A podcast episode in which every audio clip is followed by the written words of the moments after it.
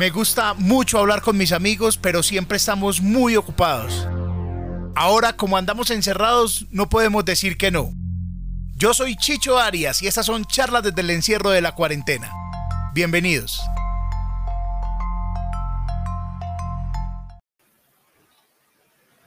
Hola, ¿qué tal? Buenas, ¿cómo están? buenas noches, muchas gracias por estar ahí, por escribir, por preguntar que cuando volvíamos a, empezar, eh, pues estas charlas que empezaron los viernes de cuarentena, la cuarentena ya se acabó, pero quedaron cosas pendientes y por eso se llama Conversaciones Pendientes. Muchísimas gracias a todos los que están ahí. Pueden escribir, oh, espere que se metió esto acá, ya.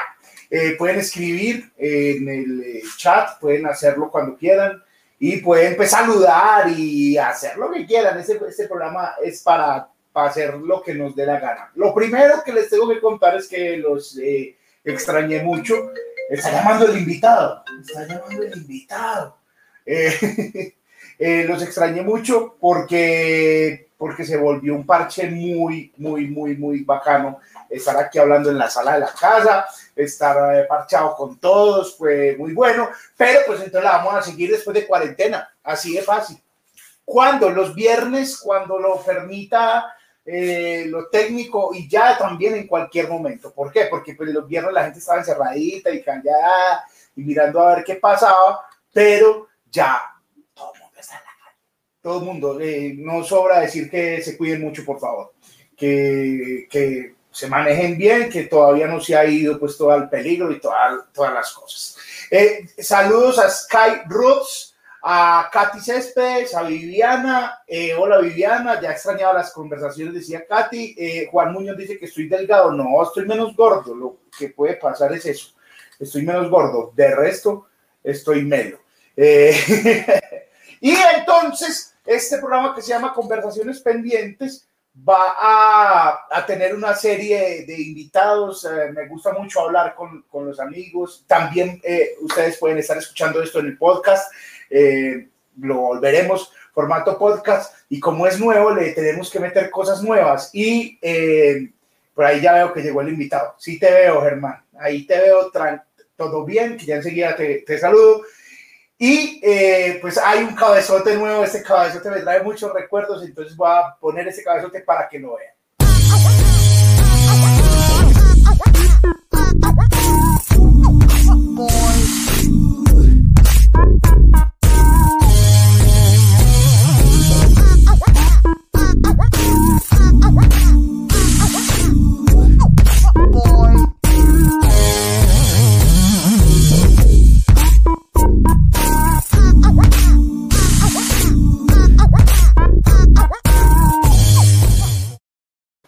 Saludos también a la gente en Facebook. Hola gente en Facebook, ¿cómo están? Ahí también pueden hacer eh, comentarios y aquí los vamos a leer, pueden hacer preguntas. Ana Milena dice que rico que volviste.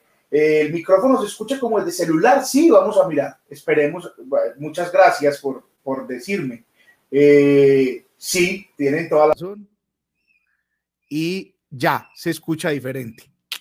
Eh, confirma, confirma Cristian, por favor, que se escucha diferente este micrófono.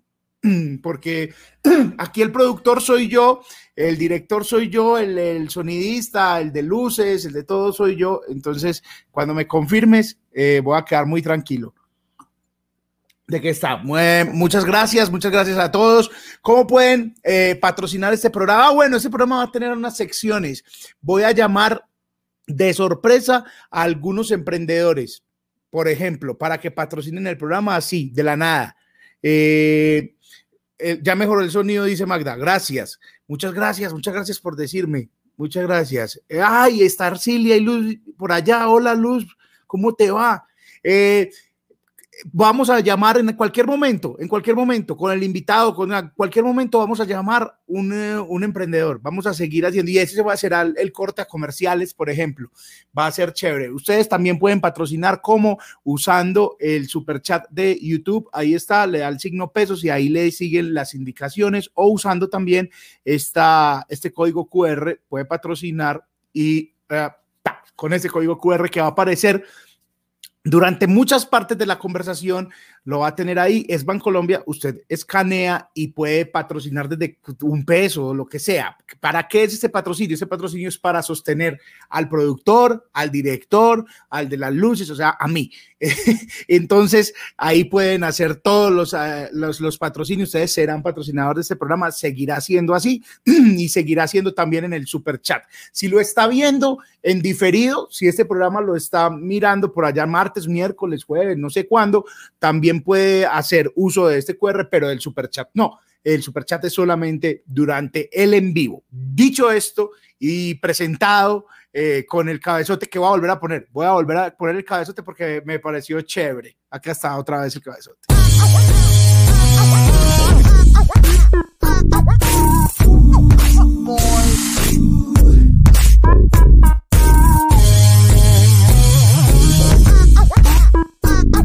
Uh, uh, uh.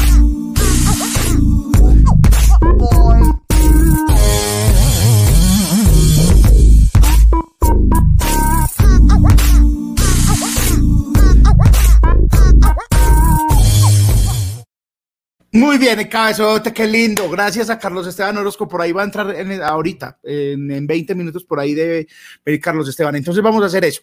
Vamos a conversar, vamos a tener algunas secciones que vamos a ir incorporando al programa y vamos a pasar sobre todo bueno. Y hoy voy a invitar a un man que quiero mucho, que le he aprendido mucho, que le agradezco mucho, que tiene muy clara la comedia de hace mucho tiempo en el país sabe cómo ha vivido varias etapas en el país y para mí es un recontraplacer. Seguramente, yo le dije que sacara mucho tiempo porque seguramente vamos a hablar mucho rato y, y para mí es un recontraplacer tener aquí a este parcero que se llama Germán Carvajal, que es una de las personas, te vas a sentir viejo Germán, una de las personas eh, que desde pelado yo veía y yo, eh, pero que man tan capo y, y que lo seguí mucho y todavía lo sigo mucho, mucho, mucho en radio y en televisión. Germancillo.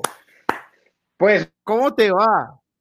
Mi querido Chicho, saludarte, hombre, y saludarlos a todos los que están conectados y los que posteriormente verán este, esta conversación tan chévere, hombre. Yo estoy muy feliz y no te preocupes porque me sientas yo viejo. Me he tirado la vida en memoria, rebobinando con lapicero hacia atrás. Y, hombre, muchos años, pero además eh, hemos hecho muchas cosas yo me siento muy feliz por eso. Oíste, Germán, vos en este momento de la vida, o sea, ¿en qué momento llegó la cuarentena, la peste, la, la, eh, la pandemia a tu vida? ¿Qué estabas haciendo? Hombre, la, la, pandemia me cogió en marzo, estábamos preparando una obra nueva, Leo y yo, que vamos a, estrenar o que íbamos a estrenar. Ya teníamos eh, resuelto todo el tema de las temporadas en teatro, en, en Casa Teatro El Poblado. Eh, habíamos reservado tres temporadas este año, una para una obra de Leo, otra para el estreno que, iba, que íbamos a hacer conjuntamente y otra para para la segunda parte o la segunda temporada más bien de la comedia de los feos. En eso estábamos y, y habíamos presentado a Teleantioquia dos proyectos de televisión. Eh, uno, eh, teníamos pensado lanzarlo más o menos en junio y el otro, me habían dicho, el segundo semestre de, de 2020. Pues cuando de repente llega la pandemia, yo creo que yo me fui un fin de semana para Marinilla, visitar a mi papá y a una fiesta de una amiga de mi, esposa y mía en Marinilla, una fiesta de cumpleaños, y a la fiesta de la mamá de Saudo, que estaba en Marinilla cumpliendo años también. Y de repente ahí nos dijeron, a partir del lunes hay cuarentena, no se puede salir a ningún lado. Eh, eh, empezaron a preparar a la gente como para eso. Y yo dije, caramba, ¿qué vamos a hacer? Eh, todos pensamos que eran 15 días, ¿no? Claro, la primera cuarentena pues, por la vida era. Eso, sí. Claro. Imagínate, y, durante esos días me llamaron de Televisión que me dijeron, oiga, venga, a usted le interesa presentar un, casting para un programa eh, que vamos a hacer por estos 15 días de.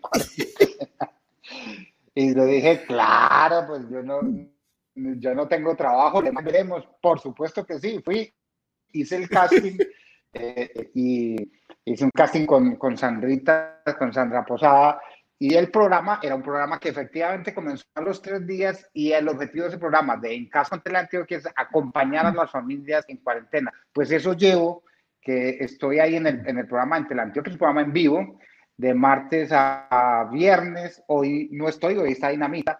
Y, eh, hombre, yo tengo que decir que soy uno de los afortunados de la pandemia. Yo conseguí trabajo en esta cuarentena.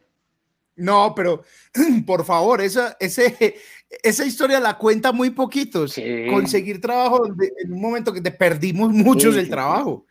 Y voy a saludar, saludemos hermano aquí antes de, que, antes de que se nos vaya Marleni Restrepo dice hola muchachos, hola Marleni, ¿cómo estás? Que si pongo el QR, ya, ya lo pongo otra vez. Marleni, hola. Eh, Dice Lady Carolina Pérez que estoy más delgado, ya puedo promocionar Herbalife.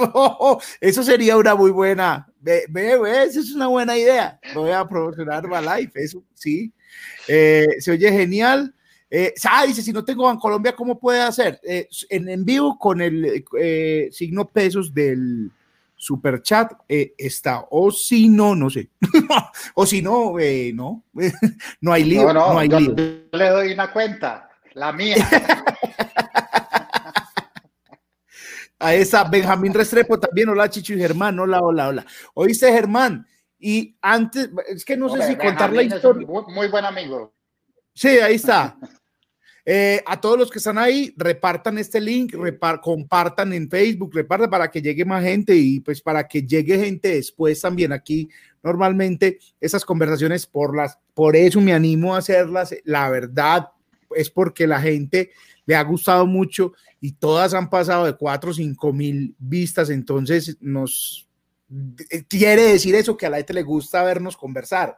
Entonces, vaya, repartan, repartan. No digas me vos, vos además lo haces porque no tenés, eh, invitas a uno a conversar, no tenés que invitarlo a nada. O sea, tiene uno que ponerla.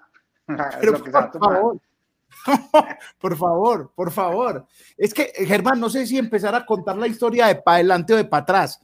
Yo creo que mejor para adelante. No, no, como vos quieras. Vos, sos o no sos de Marinilla. ese es uno de los secretos mejor guardados de, la comedia en Colombia. ¿Sos o no de Marinilla? Hombre, eh, eh, es que es como, es como se sienta uno, no, pero la verdad es que yo, yo me siento de Marinilla pero mis papeles dicen que soy de, que soy de San Félix, que es, un corregimiento de Bello. Y voy a contar esta historia, que entre otras cosas me da la oportunidad para dar un saludo eh, del alma al cosmos, diría yo, y es que hoy 4 de septiembre está cumpliendo mi mamá 38 años de muerta. Mi mamá nació en ese corregimiento en San Félix y ahí estaba su papá, desde donde hoy se tira la gente en parapente, donde yo lo hacía también, todos esos lados, como decían los abuelos, todo eso es mío, mijo, todo eso es suyo.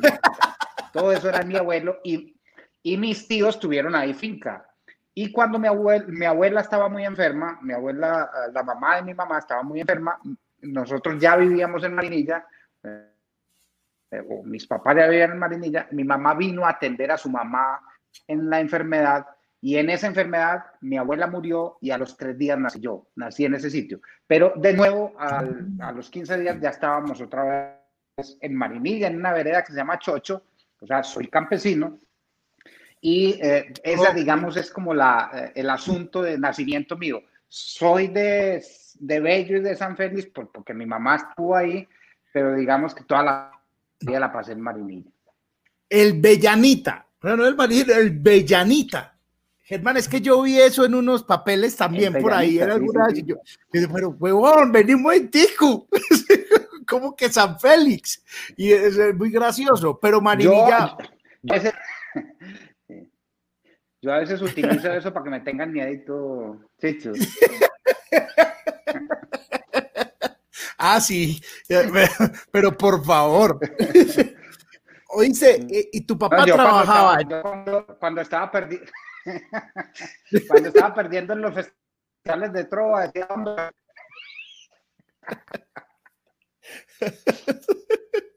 Oíste, y, y, y, tu papá trabajaba en el campo, campo, Y vos, a vos te tocó también trabajar, aprender todo el trabajo del campo capo, montañero purísimo. Eh, es que esto es que esto es un rollo hasta muy raro. Ahí lo que voy a contar es, seguramente son asuntos de familia que todavía no se han resuelto. Mi papá trabajó en esa finca donde mi mamá, donde mi mamá nació. De esa finca fue eh, de mi abuelo, recogía café en esa finca. Y cuando mi abuela murió, a mi papá le dieron un pedazo de tierra que ya se había casado con mi mamá, le dieron un pedazo de tierra y mi papá intentó quedarse ahí, pero, pero no se quedó, tampoco recibió el pedazo de tierra. O sea, mi papá dijo, no, yo no quiero herencia y salió y se fue para, para Marinilla. Mi papá era en ese momento en Marinilla el mayordomo de la finca de los curas. O sea, nosotros oíamos misa como tres o cuatro veces a la semana, pero además era el ensayadero de los curas jóvenes que iban a ensayar con los campesinos. yo todavía no he hecho misa en la iglesia, pero voy a hacerla en la vereda.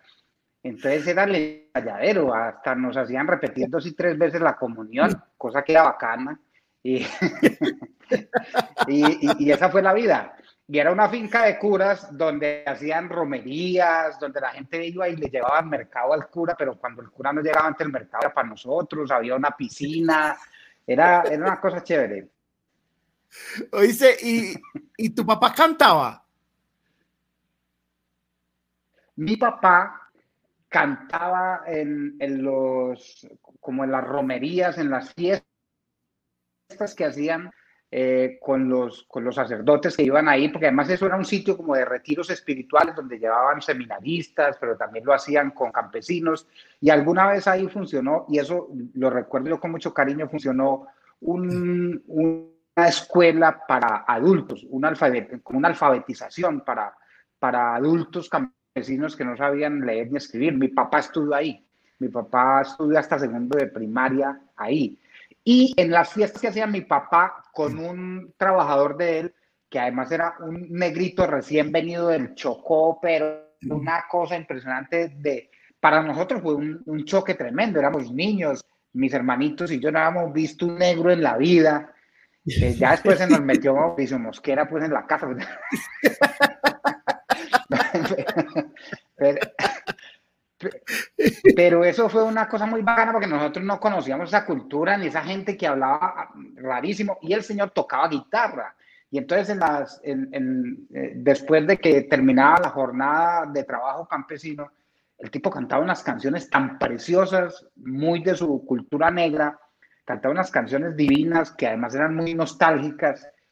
Y mi papá le enseñó a cantar música parrandera. Entonces mi papá cantaba una canción que quisiera ser el diablo, salir de los infiernos. Es una cosa parrandera de hace muchísimos años. Y cantaban en esas fiestas.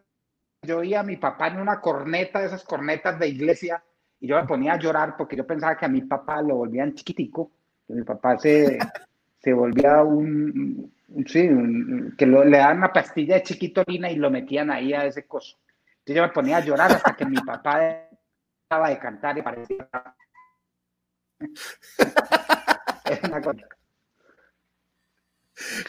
¿Oíste? Y.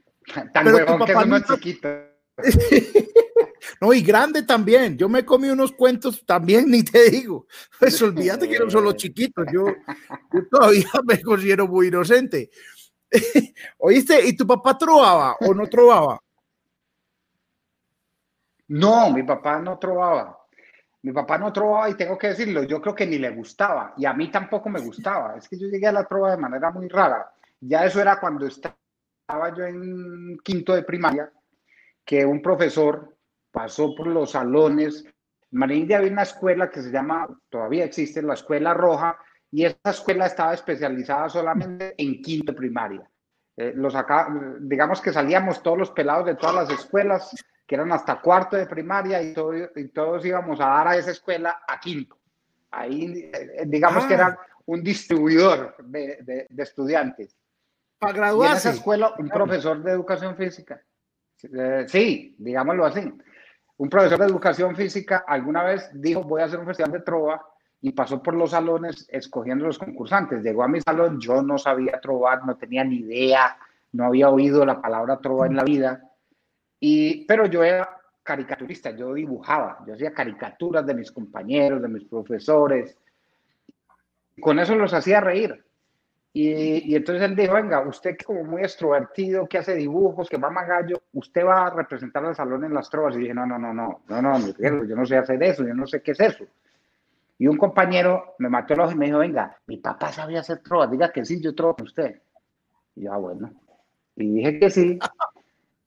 Y eh, a los días hubo el concurso, el papá del compañero nos hizo unas trovas, como 8 o 10 trovas, nosotros nos las aprendimos, fuimos y las dijimos, y cuando se nos acabaron nos bajamos del escenario, pero yo vi a muchos trovadores, entre ellos los dos que ganaron, que improvisaban, o sea, esos manes se subieron y yo esperando abajo, a ver cuándo se les acaba pues las trovas, vamos a ver, a ver cuántos hicieron estas, cuántos se aprendieron, hermano, y eso no se les acababa, y eso seguían, y fue pucha, eso trobar, le, le trobaban al, al, a la rectora, a los estudiantes, a los profesores, y estos buenos que no van a acabar. y cuando terminaron, yo les dije, oiga, ¿ustedes cómo hicieron para aprenderse en tantas pruebas? No, es que eso no es aprendido, eso es improvisado. Improvisado. Y yo, mierda, yo no sabía.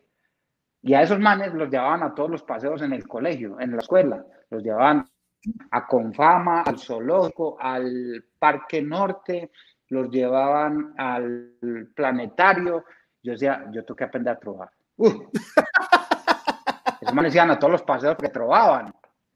Y yo entonces entré a primero bachillerato y a primero bachillerato me tocó con esos dos que habían ganado. Y esos dos, uno de ellos se, llama Fabián Correa, de Marinilla, Puntilla le decían, y el otro, Paulo García, Gelatina. Gelatina. Y es que es, un muy loco, quien, weón, quién pone los nombres de, de, de, los trovadores, ¿verdad? O sea, ¿de dónde sale eso? Ahí en, en esa época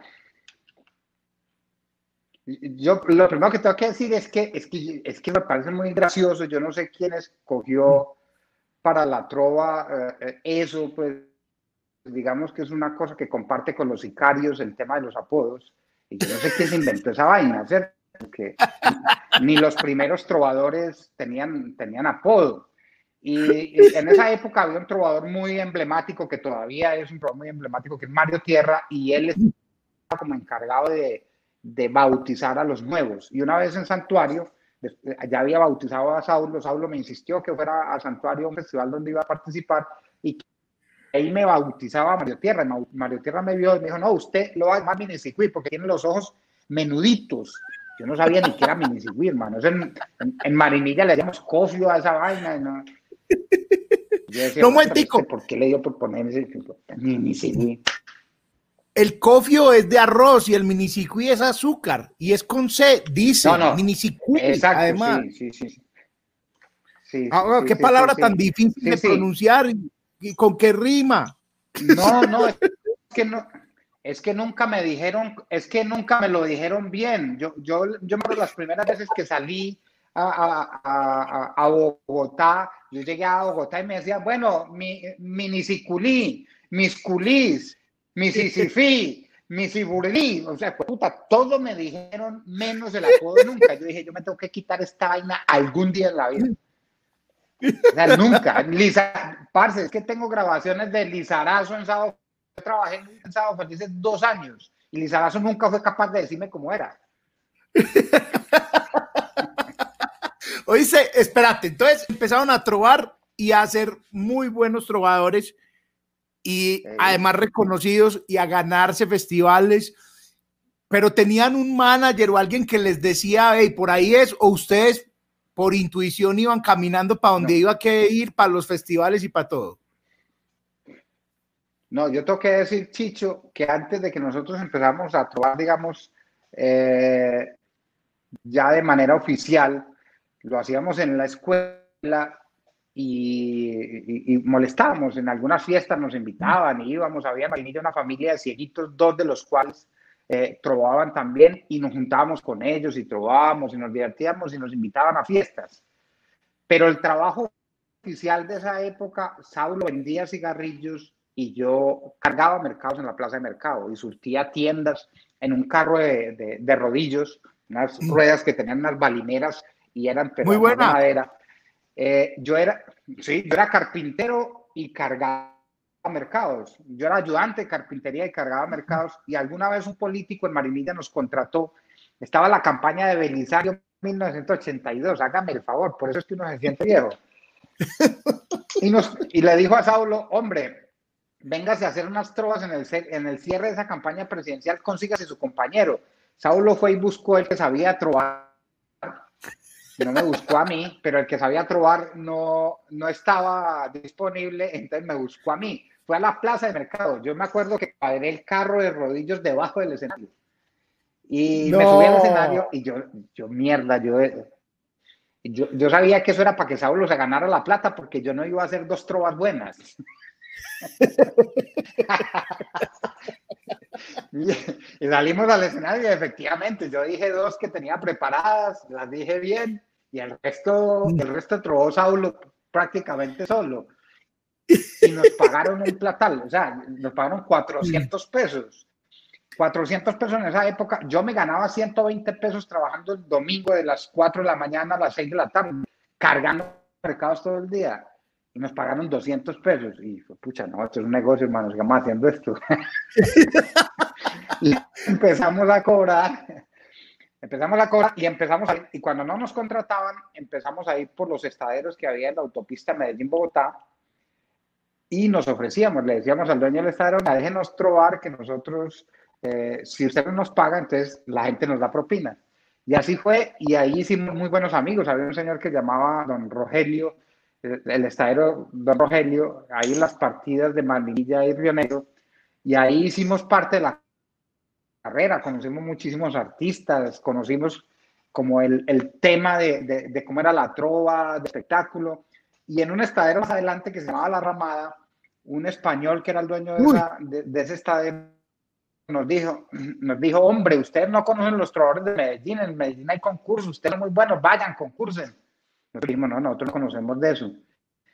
Pues hermano, ese señor, para darnos una sorpresa, ha contratado a Carrasquilla y Miguel Ángel, que en esa época eran los putas de la trova, y los llevó allá. Nos veíamos esos manes y ¿cómo? Impresionante. Ah, no, es que estos son los reyes de la trova. Jorge había ganado en 1983, era el rey nacional. Y eh, él le pidió a Jorge y a Miguel que trobaran con nosotros. Miguel hizo una tanda con Sao yo hice una tanda con Carrasquilla, le pegué una madería a Carrasquilla, Juan. Carrasquilla se emputó. Le dijo al señor, usted nos contrató para hacernos una encerrona con estos culicagados. Sin embargo, nos recomendaron venir a Medellín y, y juntarnos con todos los trovadores y empezar a ir a festivales. Eso hicimos, Llegamos a Medellín y empezamos a ir a festivales de trova, distintos pueblos y ciudades. Y Saulo y yo, para resumir el cuento, empezamos a ganar en todas partes. Pueblos aquí en, en, Antioquia, luego fuimos a Pereira, Cartago, Manizales, que era un festival muy emblemático, en Cali, en Bogotá. Y ahí empezó, digamos, como una época en la que nosotros fuimos eh, con pucheros, eh, trovadores digamos, muy reconocidos y muy festivaleros. Hasta, eso fue más o menos hasta 1990 y algo.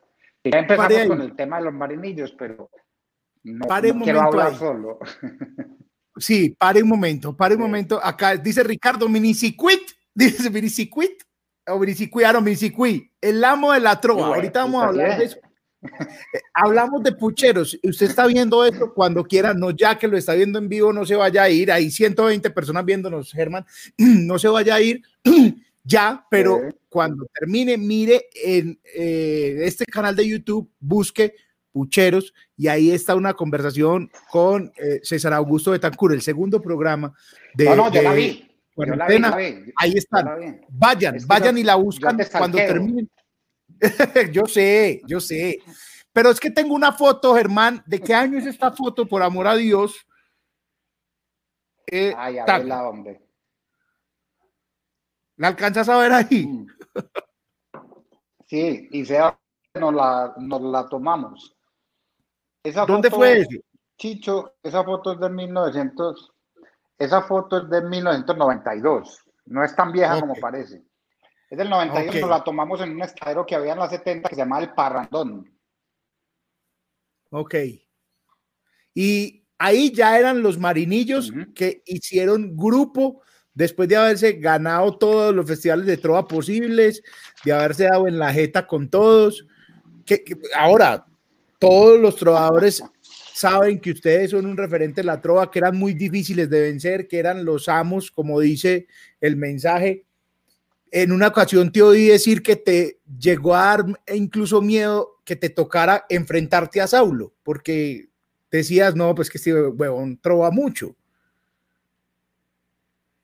Sí, sí, no, a mí me da, yo me moría del susto, de hecho, y eso yo no sé si se lo contó Puchero, no me acuerdo si te lo contó la entrevista, pero a nosotros nos enfermábamos. Yo a los festivales empecé a ir con unas bufandas porque me tenía que cuidar la garganta, me daban unas gripas, se me bajaban las defensas, y Puchero, y, el tema de Puchero era que le daba daño de estómago, o sea, nos poníamos muy nerviosos, es una cosa muy horrible, hermano. Concursar era muy bravo.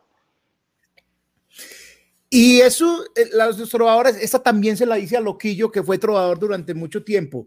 La trova es que los cansa, es que sienten que es un ciclo cumplido, es que sienten que ya viene gente mejor, es que sienten que ya lo hicieron todo, que se van como eh, yendo un poco, porque es que la trova no requiere estado físico, como un futbolista que se retira a los 30 del fútbol y listo, o a los 35 ¿Por qué se retiran los trovadores?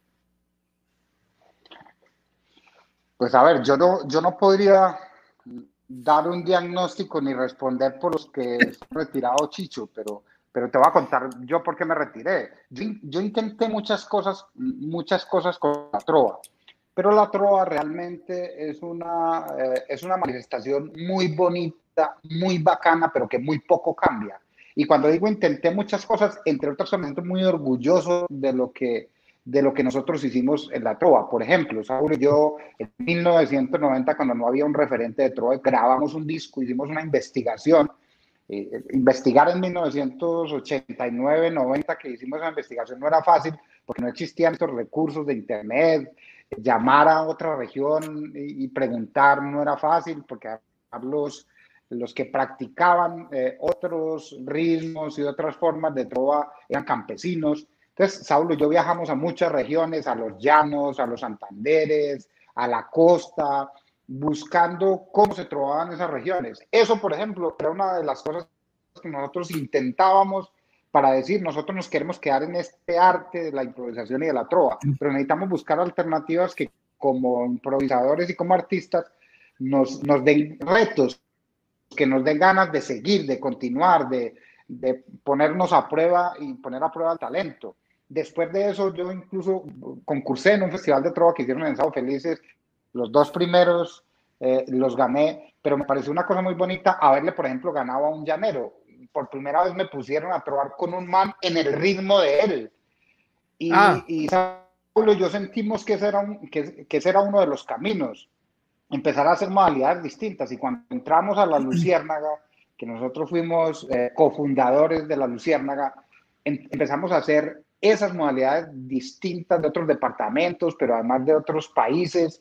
Y después seguimos con melodías que tenían que ver con canciones y después seguimos con las parodias, pero siempre, siempre buscando cómo sacarle a la trova un poquito más. Venga, cómo le damos un poquito la vuelta a la tuerca. Incluso inventamos cosas que ya tenían más el servicio del humor que la, de la trova misma, pero nacían de la trova. Inventamos, por ejemplo, los, los, los pastuzos, los reyes de la copla pastusa, Severo. Wilmar, que decían más o menos así. Decía, un día me leí un libro llamado El Manual del Sexo y desde entonces el sexo que practico es del manual. desde, pero era buscando, era como buscándole a, la trova. Después, en esa búsqueda, yo me metí a, una cosa muy horrible que fue organizar el festival y la Feria de las Flores durante seis años. Pero bueno, no quiero ir mucho más allá, pero lo que buscaba yo con eso, Chicho, era eh, hacer que la trova fuera mucho más grande. Venga, ¿cómo le buscamos a esto más salidas y que más gente se enamore? Oíste, Germán, eh, en ese momento, vamos en un punto, puta, llevamos 35 minutos y no estamos empezando. Vamos en el punto en, que ya, ya, como que le, como que le pusieron, es decir, ya estamos ahí, todo bien, esto funciona, nos están pagando, la gente está pagando por vernos ya, está, está, está, funcionando la vuelta y se vuelven los marinillos y empiezan a hacer de todo, huevón.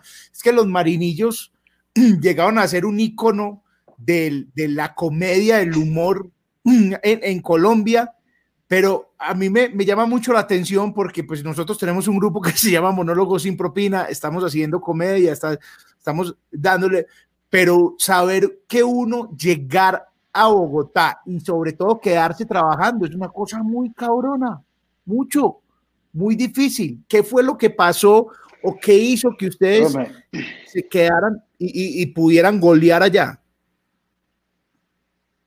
Yo digo, en primer lugar, así muy escuetamente, la pobreza, Chicho. O sea, yo creo que la motivación más grande para que no haga cosas es, necesitar hacer esas cosas. Saulo y yo no fuimos los primeros compañeros de Trova. Yo tuve primero de compañero de Trova al cura, después tuve de compañero de Trova Crispeta, eh, después tuve compañero de Trova Pucheros. Pucheros y yo sacamos tarjetas juntos. Ah, sí, ah, es que, tienen una historia muy bonita. sí, y después, después nos encontramos con que Saulo y yo nos eh, incluso Saulo y yo peleábamos mucho, éramos paisanos y en fin, y nos encontramos con que ninguno de todos los trabajadores que había tenía la afinidad que nosotros teníamos por cuanto lo que pensábamos de la trova. Pensábamos estudiar, estudiar música, eh, estudiar otro tipo de formas. Nadie tenía esa inquietud que nosotros teníamos. Entonces, veníamos aquí a Medellín a reunirnos con los trovadores los que terminaban haciendo modalidades distintas y cosas diferentes éramos Saulo y yo.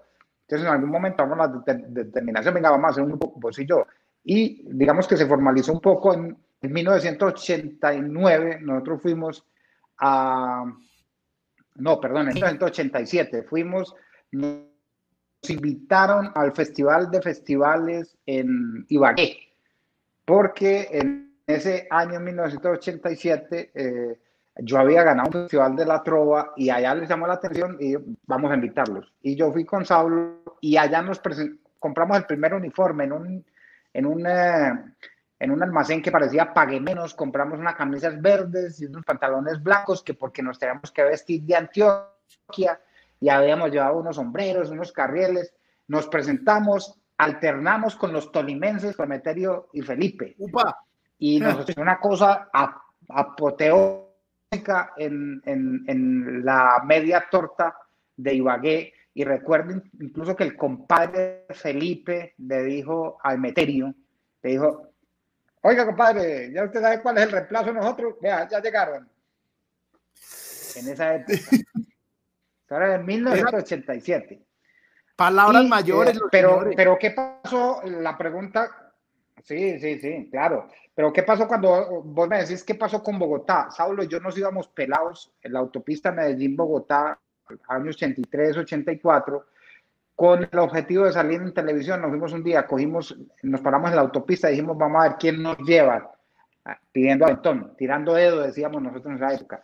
Nos paraban buses y nos decían, venga, yo lo llevo hasta San Luis porque yo soy de San Luis, lo dejo ahí en la autopista. El otro decía, yo lo llevo hasta Doradal hasta nos recogió un carro tanque con un cacorro. Y eh, Saulo y yo nos montamos adelante, claro, por supuesto el tipo disimulaba que estaba echando los cambios y iba tocando la pierna mía. Y yo le dije, Saulo, vení, pasate para acá, para la mitad un ratico, que yo estoy cansado.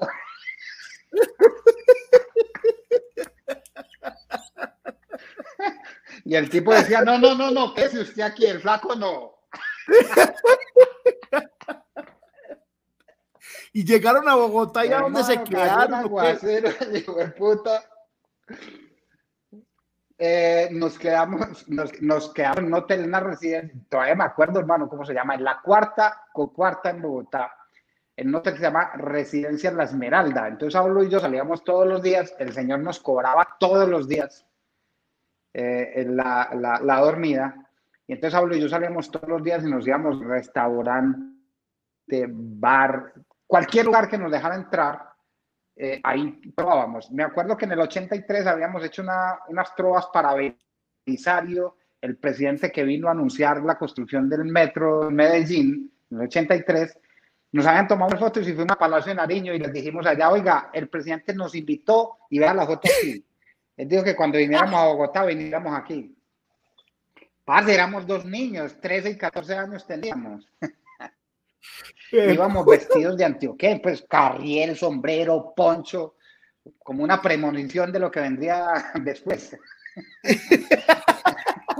y entonces, y entonces hasta, oiga, hasta los de, hasta los de la entrada de, de seguridad y protocolo de presidencia llamaron y, nos, y bajó la secretaria privada del presidente, le dijo, venga, eh, oiga, ¿ustedes de dónde son?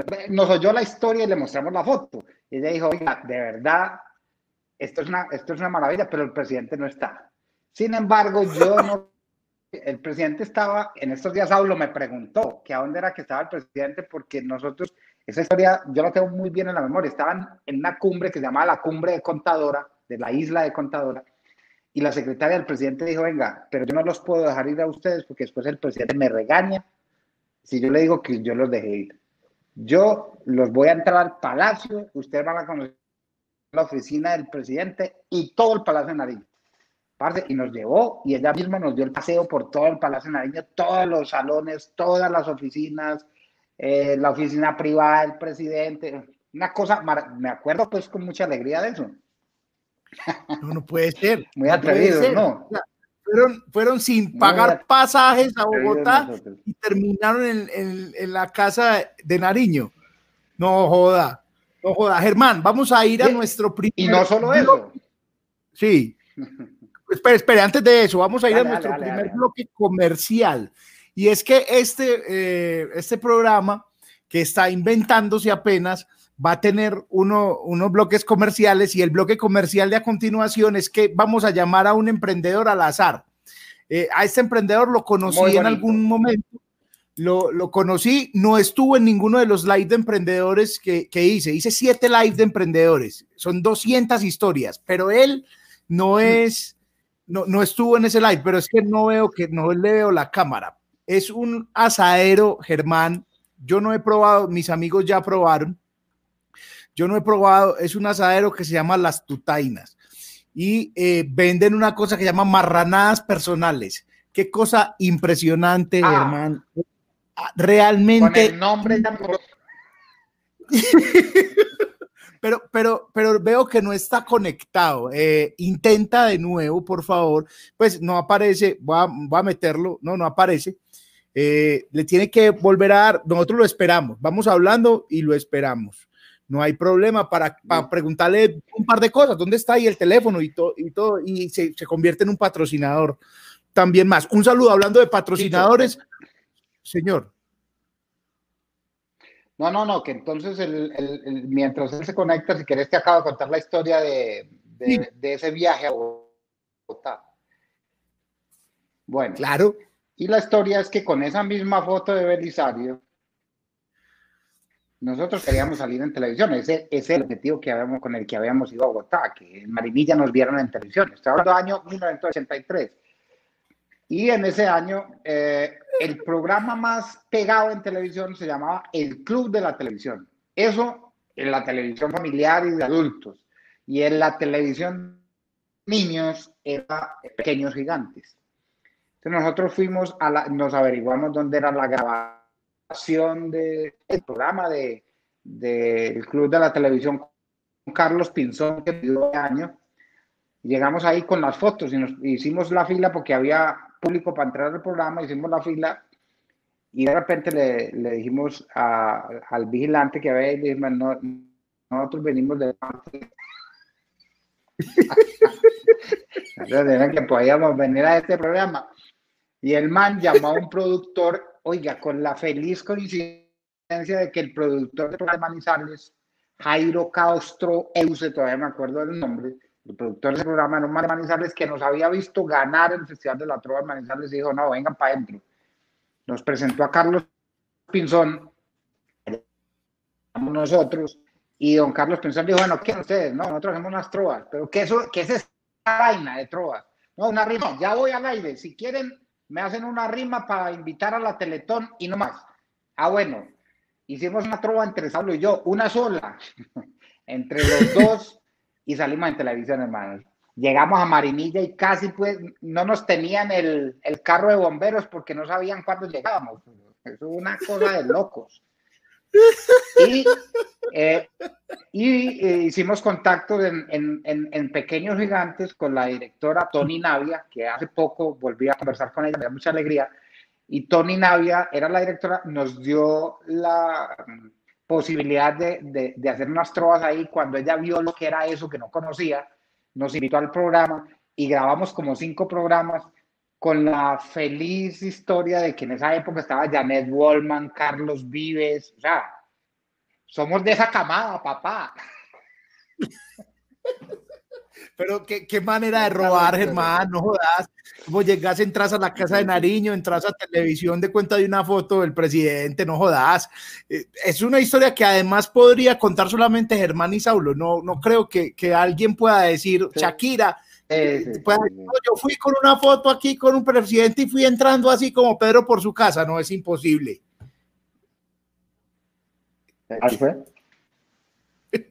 Bueno, uh, estoy esperando a las tutainas, hombre, no tiene problemas para conexión, tenés todo el tiempo del mundo, dale tranquilo, eh, no, no sé, no entiendo por qué no se conecta, pues, por qué no tiene conexión. Voy a saludar a un Aristizábal que está por ahí, Huguito, Carejunto, ahí está, está por aquí saludando, Hugo, te queremos.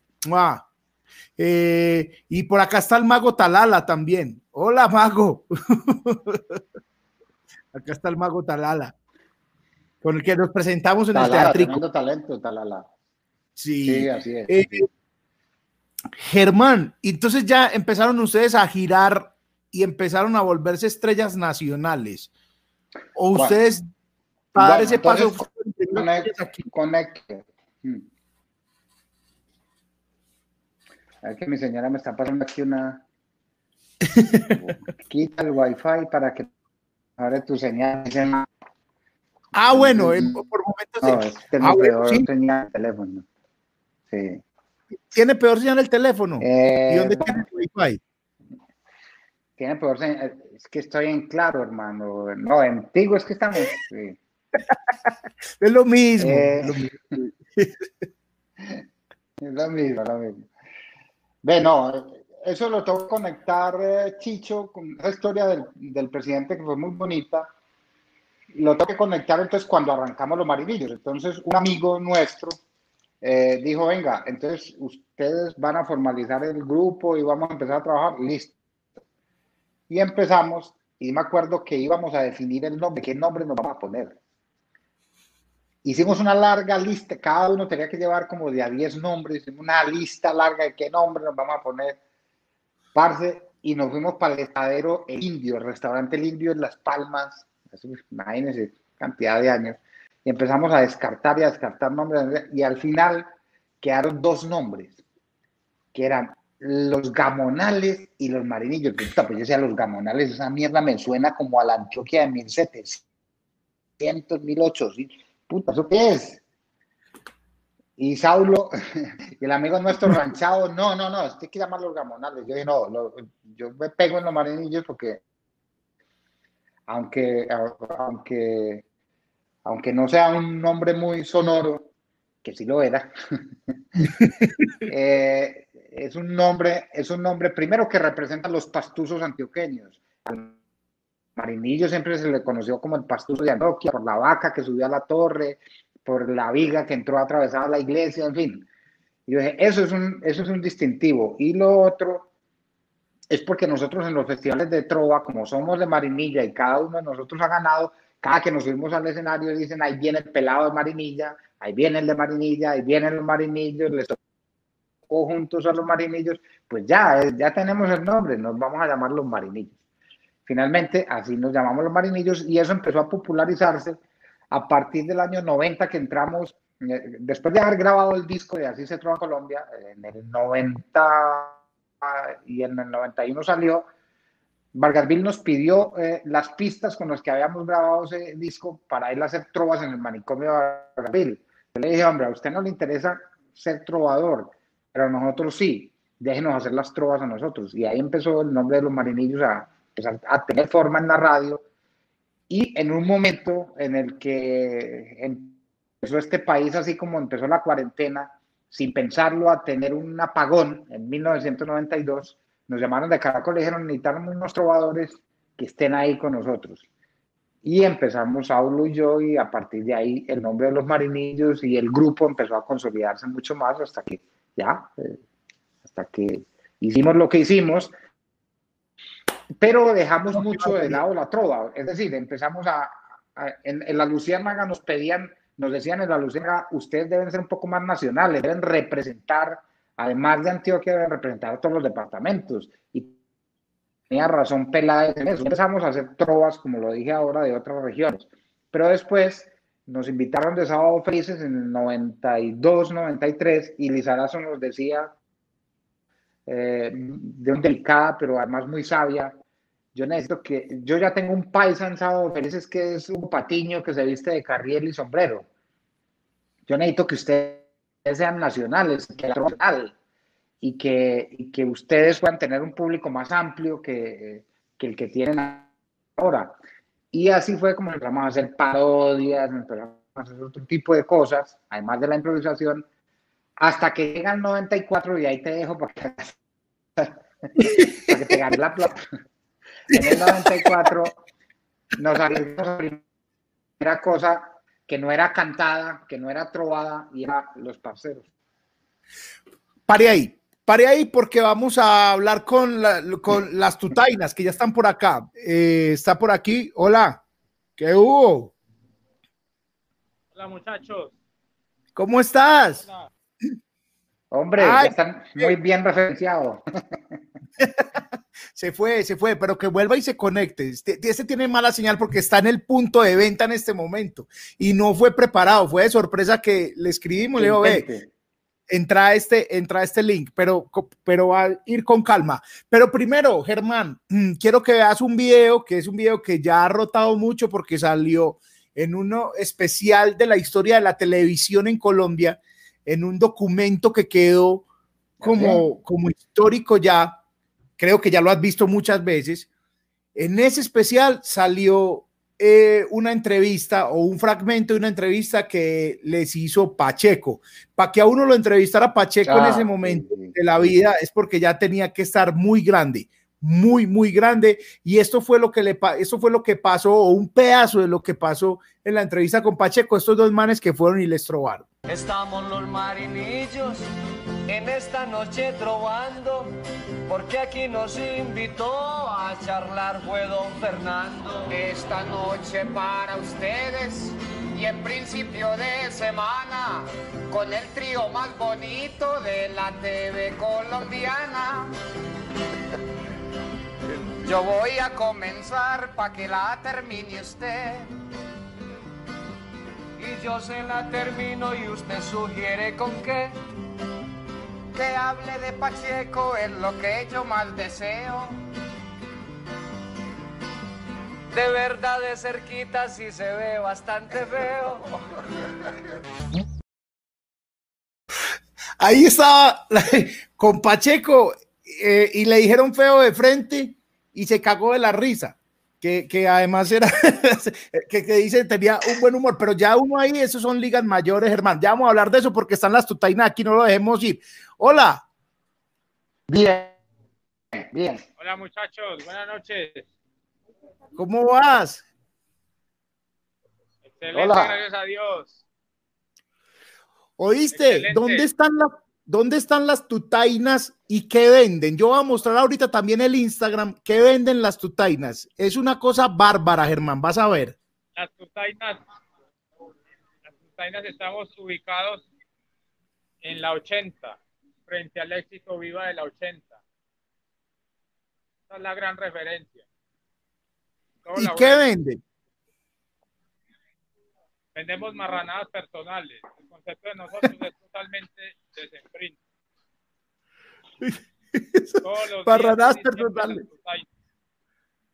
Ahí están viendo, ahí la gente está viendo.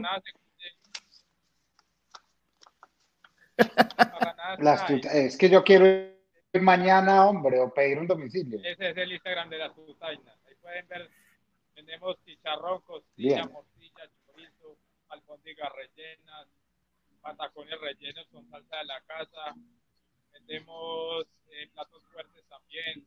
Vendemos eh, chuletón, costillón, chicharrón costillero. Vendemos tibón, punta dianca. En fin, se me olvidan todos los platos que tenemos. Esa es la gran tutaina, esa es nuestra, Virgen Santa. Eso, eso que tiene. Y eso es yuca, yuca, ¿cierto? Es una yuca con ají verde.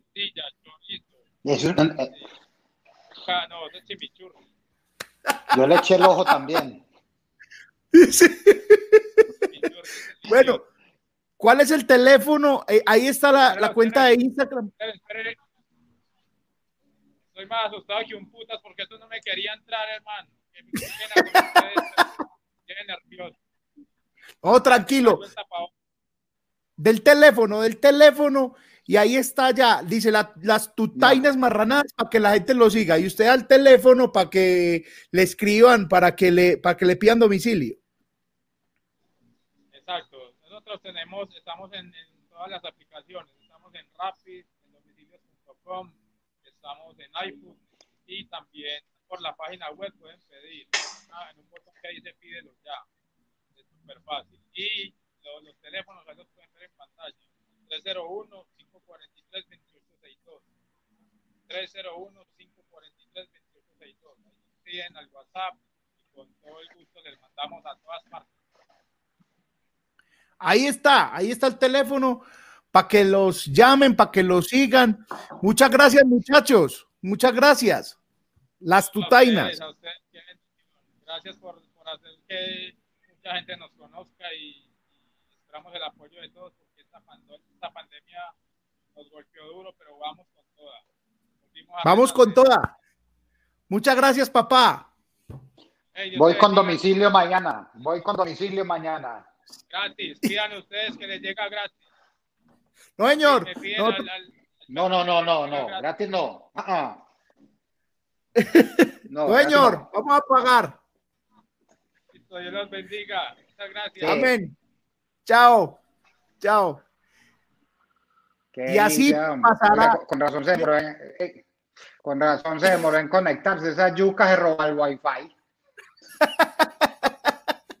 y así todos los eh, todos los programas vamos a llamar a uno o dos emprendedores de acuerdo como esté el movimiento, vamos a llamar sorpresa, no, no, ay, es para que me llame, no, en algún momento de alguna parte lo saco y tan, y llamamos. De él me acordé porque unos amigos pidieron y me mandaron una foto porque yo no puedo eh, comer eso.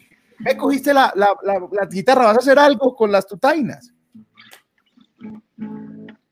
No, eh, pero si quieres lo hacemos. Cuando pusiste la foto, yo dije, ¿qué es esa vaina? Ay, qué cosa tan sabrosa. Y eso eran las tutainas. Oíste, y entonces ahí estuviste en radio, estábamos hablando de, de, radio, Estuvieron en radio, estuvieron en La Luciérnaga, que es un proyecto a todas luces exitoso, el mejor programa de radio la de, la, de la radio colombiana, de la televisión colombiana, el mejor programa de la radio colombiana durante muchos años, podría ser todavía. Dejaron ustedes ese, esa huella ahí, hacían de todo, libretos, eh, presentaban, trovaban, hacían las parodias, hacían todo. Hmm.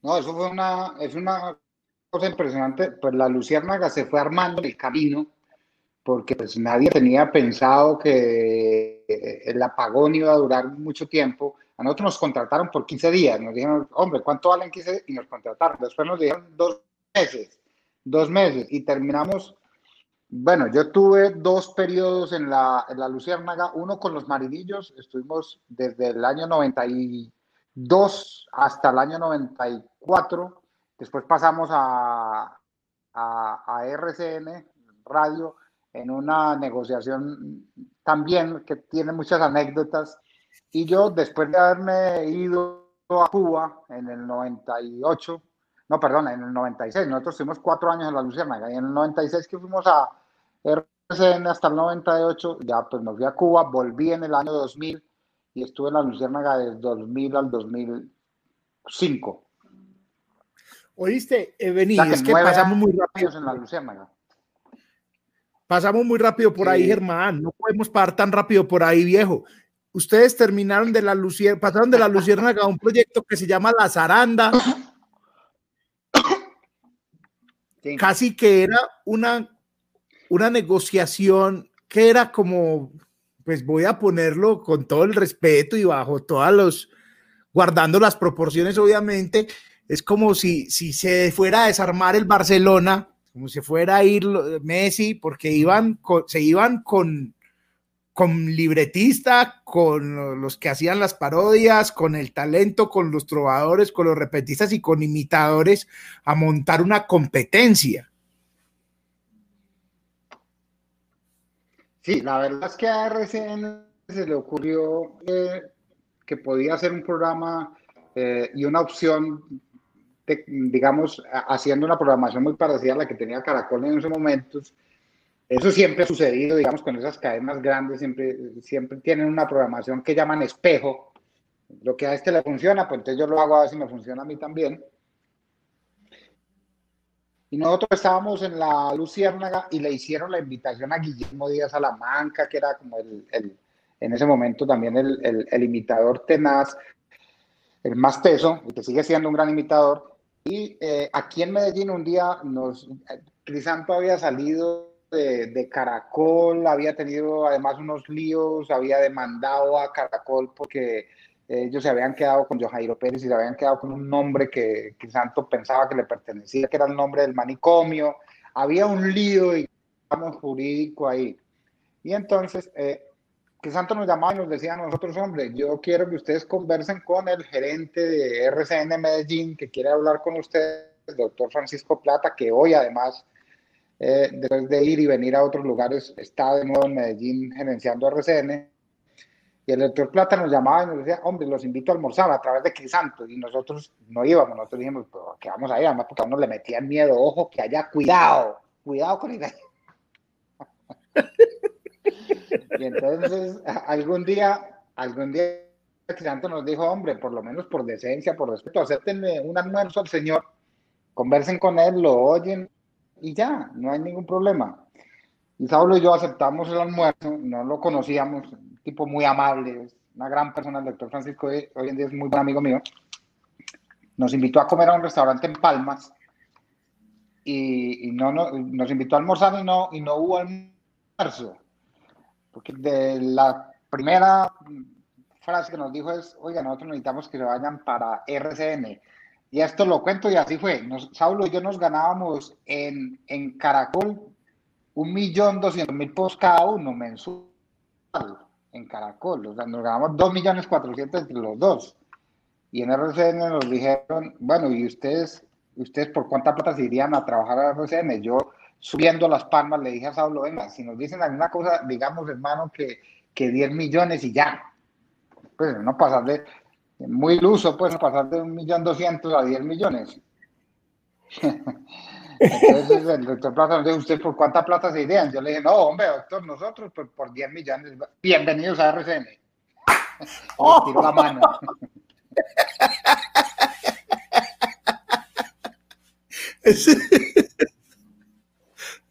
Nosotros íbamos a pedir el almuerzo y él dijo, no, no, no. Yo necesito que ustedes vayan y le digan esto a Caracol ya. Porque ustedes a partir de la semana entrante son talento de RCN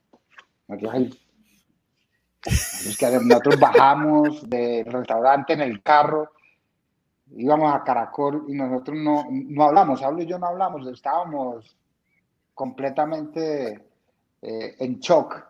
No hablamos, llegamos a Caracol aquí en, en Laureles, junto a la Consolata. El gerente era muy buen amigo de nosotros también, Jorge Arrastía. Y entramos a las 2 de la tarde y él dijo, yo ya sé a qué vienen, huevones.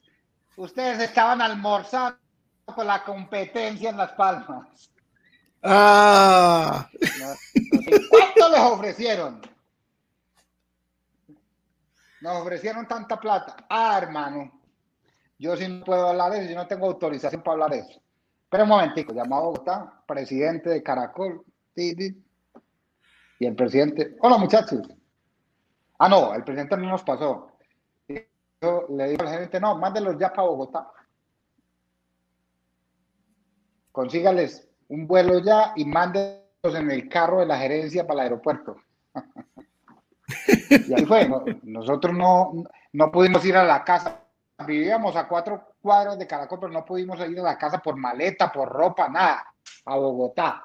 Lo necesita el presidente de la compañía. Llegamos al aeropuerto, llegamos a Bogotá, nos mandaron el carro de la presidencia de, de Caracol. y nos fuimos directamente a la oficina de la vicepresidencia y, el vicepresidente nos dijo, hombre, muchachos llegaron a las grandes ligas, lo primero que les digo es que yo esto no lo negocio, que sea del presidente directamente. Y entró el presidente. Muchachos, tranquilos, ustedes no se van, ustedes siguen ganando esa plata, pero aquí en su casa. Para no hacer muy larga la historia, eh, ese mismo día recibimos 50 mil llamadas y eso se convirtió en que después eh, eh, tuvimos una cantidad de ofertas impresionantes, o sea, la cosa cambió, misma noche cambió a varias ofertas y, terminamos hasta, hasta con, un, con un carro de prima y nos fuimos a RCN. Una decisión que entre otras cosas la tomó un Crisanto y Saulo, yo estaba en con caracol. y, eh, y finalmente, y finalmente, y finalmente nos pasaron para RCN. Eso fue una cosa, digamos, dentro de la radio. Y en ese momento que Caracol y RCN eh, siempre había pacto de que yo no le quito talento a usted, usted no talento a mí, pues en ese momento se rompió el pacto y vino una guerra tenaz y muchos que estaban en RCN pasaron a Caracol y muchos que estaban en Caracol pasaron a RCN. Y así empezó la zaranda y empezó con, con pucheros, con Tola y Maruja, porque nosotros empezamos a pedir, entonces que esté puchero, entonces que esté Tola y Maruja, entonces que esté Luz Amparo Álvarez, que Amparito llegó a cantar parodias, eh, y también eh, estuvo, nosotros habíamos pedido que estuvieran de presentador J. Mario o Pacheco, no estuvieron y entre otras cosas, eso es una de las razones por las que yo me voy después de, de RCN. Esta historia nunca la había contado en ninguna parte. ¡Qué historión! Eh, pero, pero, pero, parece muy bonito porque ya es el momento que si uno pensaba que si lo entrevistaba Pacheco, goleaba, ya pedir a Pacheco para trabajar con uno y si no me voy, ya ahí sí regoleó. Eso ya era otra, otro nivel. Sí, sí, sí, sí, sí, así fue. Ahorita pasamos por... Y, esa posibilidad se dio. Entonces tuve dos posibilidades de trabajar con Pacheco. El último trabajo, la última vez que Pacheco pidió trabajo en su vida fue en el canal Caracol, el que hacer un programa de entrevistas, esto es en el año 2002. Y, Pacheco iba a hacer un programa de entrevistas en el canal Caracol, pidió, eh, presentó un piloto y en ese piloto quería que Pucheros y yo fuéramos eh, parte del programa. Él entrevistaba y al final Puchero y yo cerrábamos con una tanda de trovas. Porque Pacheco se enamoró mucho de la trova viniendo de presentador en los festivales Rey de Reyes. Él fue como desde el 89 hasta el 93, 94. Perdón, desde el, perdón, perdón, desde el 95 hasta el 2004 más o menos fue presentador de los Rey de Reyes de la Trova. Bueno, y ahorita pasaste por alto una cosa que tenemos y que el chat lo, lo aclama Germán, y es, eh, estamos yendo y viniendo, pero ya qué carajo, estamos hablando muy bueno. Eh, Campo Elías y el Puntudo, los parceros, que fue otra vuelta, que, que fue una cosa que, que, que para mí todavía, todavía eh, es difícil decirlo. Lo que decía Capolías y el punto de un video, Germán, antes de, de seguir adelante, un video que, que me pareció muy teso porque dice cosas, si uno lo ve, que ningún comediante podría decir ahora porque le caen en Twitter, en Facebook, en Instagram, en X, Y, Z. Eh, estas líneas que hacen parte de un archivo que nos robamos, la verdad, miserablemente de teleproducciones, que está por ahí rondando en YouTube, yo me robé un pedacito nomás, porque son cosas que podrán sonar bobadas, pero decirlo ahora es difícil y cómo sería en esa época. Y es un intro de los parceros Aquí está, Germán. Parcero, este era el parce que yo le comentaba. Ya está una recoca, parcero. Y no hay tanto tierrudo como allí abajo, parcero. Pille esto, esto lo pintó, lo pintó el, par, el parcero de trompechucha. ¡Comadreja! Sí, esas comadreja. Ese man, ese man empezó pintando camiones en los retenes de la guerrilla. Hasta que lo mandaron a, a estudiar ortografía y se quedó. Y hablando de ortografía, ya me desatrasaste de español, ¿eh? No, no, ¿Eh? el parce, yo mejor, mejor le presto el cuaderno porque es que eh, voy- le voy a ayudar al padre para la Semana Santa. ¡Semana Santa! ¡Qué recoca! ¿Y la van a hacer otra vez en vivo? No, este año no, parcero, el padrecito no quiere hacerla en vivo porque eso el año pasado fue que recocha, parcero. Ah, Empezando por vos, empezando por vos. ¿Qué? Que ¿Qué? te pusieron de Judas y no querías devolver las 30 monedas que eran del padrecito. Ah. Fuera de eso te tuvieron que ahorcar a la fuerza y, y más el tiempo que te gastaste eh, recateándole y pidiéndole encima a los judíos, hombre. ¿Qué? ¿Cuál hombre? Si el desorden me- fue desde el domingo de Ramos, ¿eh? Eh, Cuando, cuando tuvieron que sacar al Cristo en el carro de rodillos, se perdió la borra.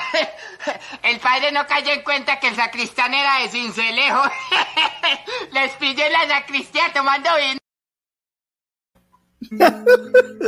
Bueno, Germán, yo ¿Y qué voy a fue, y qué fue desglosar. eso que yo no lo yo- que yo no lo oí aquí? ¿Qué fue lo que dijimos así como raro? Te voy a desglosar esa rutina. Lo primero es que los parceros se paran y dicen que no hay tanto tierrudo en ese muro como en el de abajo. Punto uno, le decirle tierrudo a una persona que, para los que están en otro lado y en un, barrio donde no está asfaltada las vías y los zapatos tienen tierra, entonces esos eran los tierrudos. Eh, eso era un acto de discriminación duro, pero que era el bullying que había en el barrio. Dos, el parcero que pintó el muro empezó pintando camiones en retenes de la guerrilla. Usted no puede decir esa mierda hoy, fijo no. Eh, tres, la, ortografía del retén de la guerrilla. ahí te secuestran, eh, ahí ya ibas mal. Eh, cuatro, la Semana Santa, burlarse de la Semana Santa en una sociedad goda era muy jodida. Cinco, el sacristán del cura, bueno, tenía, eh, se, se voló con la burra de, de- del domingo. de. Era, qué puta rutina que salía en televisión además. ¿Ustedes tuvieron o no tuvieron problema con eso?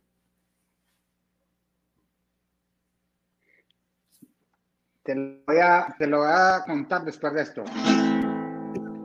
Pilas parceros, pa' que caigamos al parche del cucarrón, donde los manes ponen el ron y las peladas.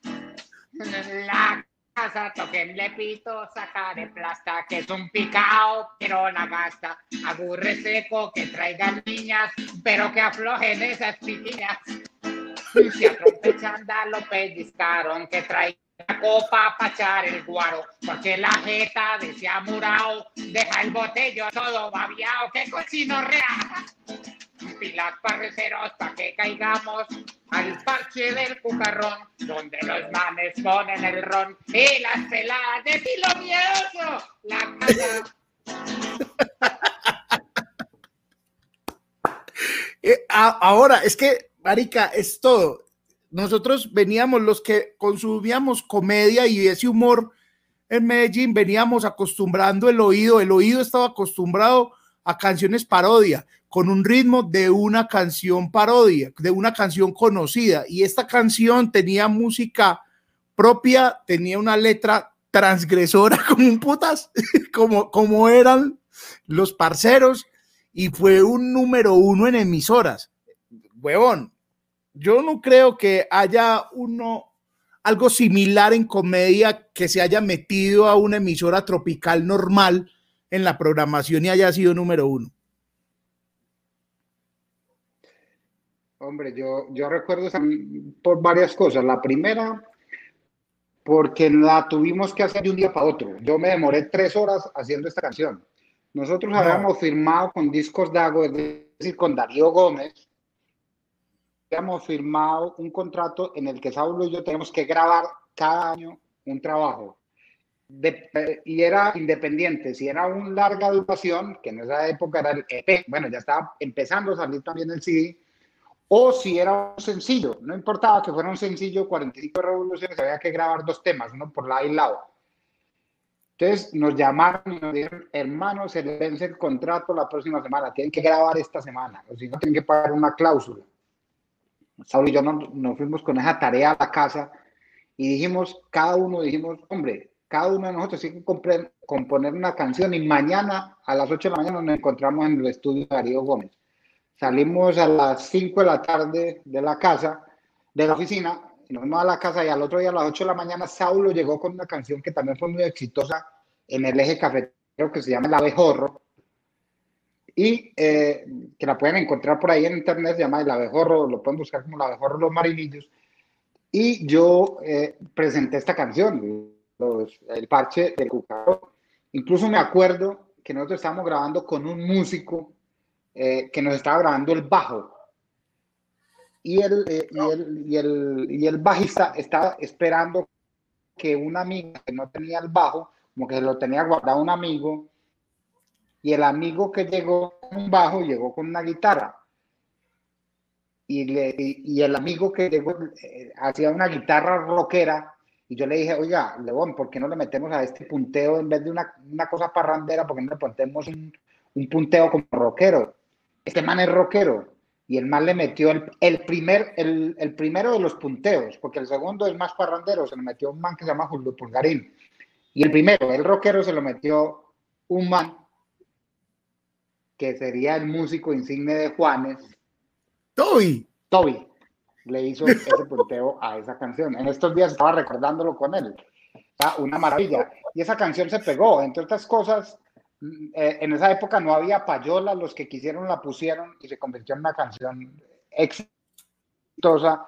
Y yo no sabía componer. Por esa canción del Parche del Cucarrón fue que yo tomé la decisión de irme a estudiar música a Cuba después, en 1998.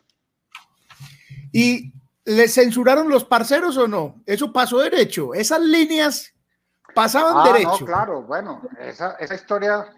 No, no, no, eso hay que contarlo. Mire, los parceros, ¿por qué vienen los parceros? Saulo y yo estábamos haciendo en Recorcholis parodias, estábamos haciendo trovas, incluso grabábamos unas, unos sketches que escribía Pucheros y nosotros no éramos muy buenos actores y dentro del programa, cuando uno veía eh, el programa de tiro largo, Recorcholis, lo que menos funcionaba eran las trovas o las parodias. era como una cosa de trámite. La gente se podía parar a, ir al baño y volver. Y yo le decía a Saulo, a mí esa vaina no me, no me funciona, a mí no me parece bacano. Inventemos unos personajes y obviamente yo había estudiado en el Alsatia Vendaña, en Aranjuez, Saulo había estudiado también en otro colegio popular y yo le propuse a Saulo que hiciéramos los parceros. Yo, todo el mundo habla de esos personajes, le tiene miedo a esos personajes, ¿por qué no hacemos unos parceros? Le presenté la propuesta a Saulo, Saulo no quería hacerla inicialmente, después aceptó hacerla, grabamos dos capítulos. De los dos capítulos salió uno, y Crisanto, que era el director de Recorcho, les dijo, hermano, no más. O sea, eso no, eso no, eso, no es lo de usted, sigan probando. Yo le dije a Santos, qué pena, pero yo no me quiero hacer, no me quiero quedar haciendo lo mismo. Yo me voy y renuncié y Saúl lo siguió en el programa.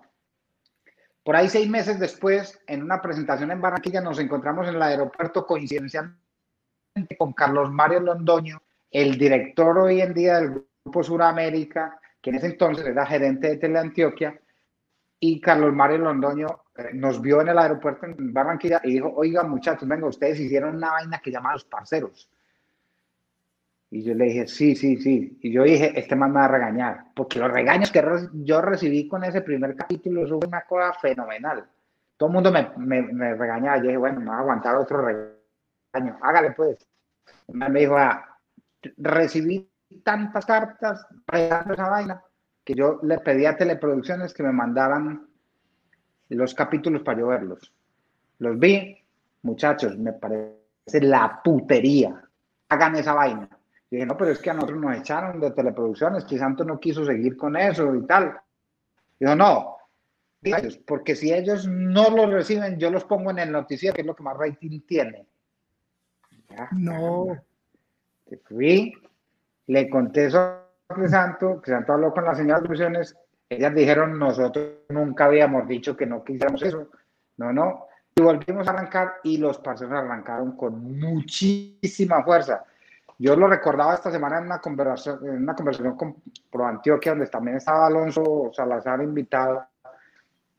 Y es que en esa época de esta ciudad era necesario contar eso, era necesario lo que estaba pasando en ese lado de la ciudad y era necesario contarlo con humor, porque obviamente todo el mundo en esta ciudad le tenía miedo que estaba vestido con una camisilla, unos mochos, unos tenis y una gorra.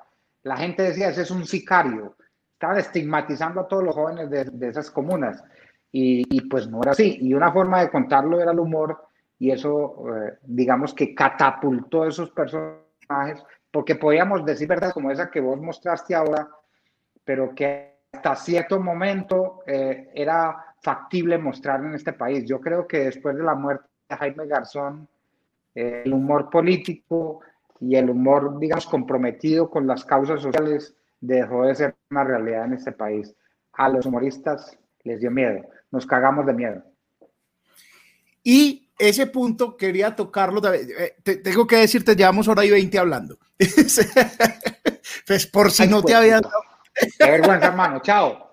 Pero no, no, no, momentico, momentico. Vamos a hablar hora y media, posiblemente un poquito más, y va a quedar pendiente. De hecho, por eso también el nombre. Pero vos conociste muy bien a Jaime Garzón. Eh, estuviste cerca y, estuviste cerca de, de esa etapa del humor político jodido y duro antes de que nos cagáramos del miedo, porque me incluyo. ¿Qué recordás de Garzón? Ve, hombre, es que eh, esos, eh, digamos, la experiencia, esas experiencias que Saúl y yo tuvimos en, en, La Luciérnaga, nos ponía, La Luciérnaga nos puso en un punto muy raro para la trova y muy raro para el humor. Teníamos que hacer humor todos los días sobre la realidad que estaba pasando en este país.